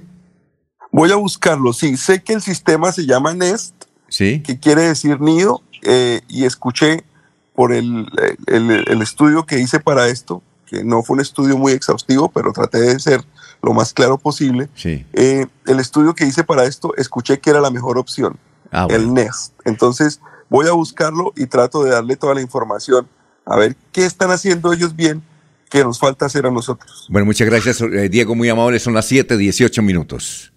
Llega a Bucaramanga el primer Congreso Internacional de Derecho Constitucional, organizado por Uniciencia. El próximo 24 y 25 de marzo, Neomundo contará con la presencia de reconocidos juristas como magistrados y exmagistrados de las altas cortes y prestigiosos litigantes. Inscríbete ahora, 630-6060, 317-667-0986. Bienvenidos a su concurso. Si lo tiro, de residuos en el sistema de alcantarillado. El medio ambiente no es un juego. El buen uso del sistema de alcantarillado es fundamental para su cuidado. No arroje restos de papel, botellas plásticas, tapabocas, toallas higiénicas, tampones, desperdicios y todo tipo de elementos que taponan las tuberías. Tú puedes formar parte del equipo En Paz y proteger el medio ambiente. En Paz, construimos calidad de vida. Enrique Ordóñez Montañés está en Últimas Noticias de Radio Melodía, 1080 AM. Son las 7 y 19 minutos. Pregunta, Kiko Rueda. Dice un Kiko Rueda. Le escuché la semana pasada al profesor la pluralización de los apellidos y quiero saber si es regla, esa regla rige también para los apellidos de extranjeros residentes en Bucaramanga como Stunkel, Haspiel, Lule, Larsen, Clausen. ¿Cómo es entonces el plural de Stunkel, Haspiel, Lule, Larsen, Clausen, entre otros? Profesor, y muy buenos días. Muy buenos días, Alfonso y oyentes de Últimas Noticias. Señor Rueda, sí, los nombres eh, para los apellidos extranjeros también mm, rige la norma que mencionamos aquí la semana pasada. Y aprendimos a pronunciar los nombres de los eh, de las familias extranjeras. ¿Por, qué? Porque pues todos eran conocidos. Por ejemplo, la familia Haspil. El apellido se escribe Haspil, pero se pronuncia Haspil. Y recordemos usted que don Ludwig Haspil era, fue gerente de Radio Bucaramanga por toda la vida y fue gerente del Club Campestre y un jugador de golf, pues entonces por él, por don Ludwig Haspil y por don Arturo, que era el padre de ellos, aprendimos a pronunciar Haspil. Igualmente, el, Lule, Lule, todos los, Lule, por don Carlos Ardila Lule, por don Carlos Julio, por toda la familia Lule. Los Larsen, porque fue la primera familia que se estableció donde es hoy el, el asilo de San Rafael. Y los Stinkel, se escribe Stunkel, pero se pronuncia Stinkel. Stinkel, creo que es un apellido alemán, Alfonso. Y los Clausen, pues por la cervecería Clausen, por la ferretería Clausen, por el edificio Clausen. Entonces aprendimos a pronunciar, señor Rueda, y así como mm, se pronuncian los nombres eh, propios de los colombianos, pues también se pronuncian los nombres de los extranjeros, señor Rueda. Muy bien, eh, son las 7.22. Eh, Carmenza Mogollón de Zapatoca dice, mi abuelo dice que las elecciones de antaño eran más fáciles para el lector porque ahora se enredan los mayores con tantas listas. También le he escuchado a él, a mi abuelo, la palabra hogaño. Es sinónima de antaño, profesor. Hogaño, dice mi abuelo. ¿Qué es hogaño? Bueno, un saludo para doña Carmenza allá en Zapatoca. Gracias por escucharnos, doña Carmenza. Y pues sí, su abuelo eh, tenía razón. Pues en antaño las elecciones eran más fáciles porque se no tenía tanta complicación mm, la famosa tarjeta electoral. Y entonces eh, él dice que menciona la palabra antaño. Sí, en antaño es lo que ya pasó antaño, lo que ocurrió hace años, antaño. Y Ogaño, que también emplea su abuelo, entonces no, no son sinónimos. Antaño y Ogaño son, son antónimos, no sinónimos. Entonces es contrario a antaño. Antario es, lo de ayer, lo pasado. Y si fueran sinónimos, pues se diría eh, Ogaño también, no, pero Ogaño es lo que ah, lo, lo de hoy, lo que está ocurriendo hoy y antaño lo que ya pasó. Antaño y Ogaño son antónimos y no son sinónimos, doña Carmenza. Antaño lo de ayer y Ogaño lo de hoy. Alfonso, yo quisiera hacer mm, pues, una mención al famoso marihuanódromo que, es la idea descabellada que salió de Barranca Bermeja de un concejal, no sé quién le ocurrió semejante idea tan descabellada. ¿Cómo se les ocurre? Allá tuvieron un sitio que se llamaba el infierno, el infierno, oígase bien, el infierno se llamaba, donde iba la gente, los barramejos que son ya de cierta edad, eh, pues ya recuerdan el infierno. Tal vez los jóvenes no recuerden el infierno, pero el infierno era un sitio donde la gente iba a tomar cerveza y emborracharse y en fin y había peleas y hubo, había muertos constantemente hasta que se acabó el infierno. Entonces, cuando hoy se está terminando la, el, objetivo de la policía es acabar con los las ollas y los fumaderos de cómo se le va a ocurrir a una persona hablar de un marihuanódromo. Es que no conocieron la calle del Cartucho en Bogotá. La calle del Cartucho era un desastre. El que quiera fumar marihuana que se vaya para el solar de su casa en el solar de su casa puede fumarse todos los porritos que quiera en la terraza o en el baño de su casa. claro. Eso de constituirles un marihuanódromo, eso es una idea descabellada, Alfonso. Bueno, muchas gracias, profesor. Se nos acabó el tiempo. Que pase un feliz fin de semana, es puente y nos vemos el miércoles. El miércoles, con mucho gusto, y comentamos sobre la masturbación, Alfonso. Ah, bueno, listo. Sobre eso de Medellín. Sobre eso de Medellín, exactamente. Feliz fin de semana para todos. Adiós, profesor. William Niño desde Suratá dice, no le den más vueltas al asunto. Llamen y pregúntele a Petro por qué no fue al debate. Eh, en el barrio El Poblado, frente a Bancolombia, cogieron robando a un venezolano y le dieron una muenda que casi lo matan. La de irnos, don Jorge. Jorge. La de irnos. ¿Aló?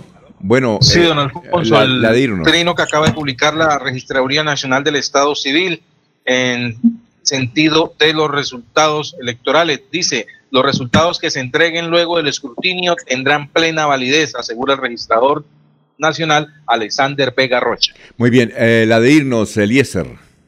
Algunos políticos están pidiendo eh, a la registraduría y al Estado que haya reconteo de votos. Sobre este tema hay que decir que eh, en las elecciones del 2014, también en las elecciones del año 2018, hubo reconteo. Vamos a ver qué sucede con esto que está ocurriendo en las elecciones cumplidas el pasado domingo, Alfonso. Laurencio, la de irnos, son las 7.26. Alfonso, pues la gente dice que hay normalidad para el desplazamiento vehicular, aéreo y fluvial en el departamento de Santander. Entonces, como me pidieron la semana entrante, me ausento y les dejaré el cuerito ahí para que lo tengan listo durante una semanita y que los oyentes descansen, ¿no, Alfonso? Buen día para todos. Muy bien, son las 7:26. Sigan en sintonía de melodía en línea.com 1080m y recuerden, este médico explica cómo debe ser y es además muy agradable en su charla cómo debe eh, cuidarse uno en la salud. No se vayan, es extraordinario eh, el mensaje que nos da el doctor Ricardo González.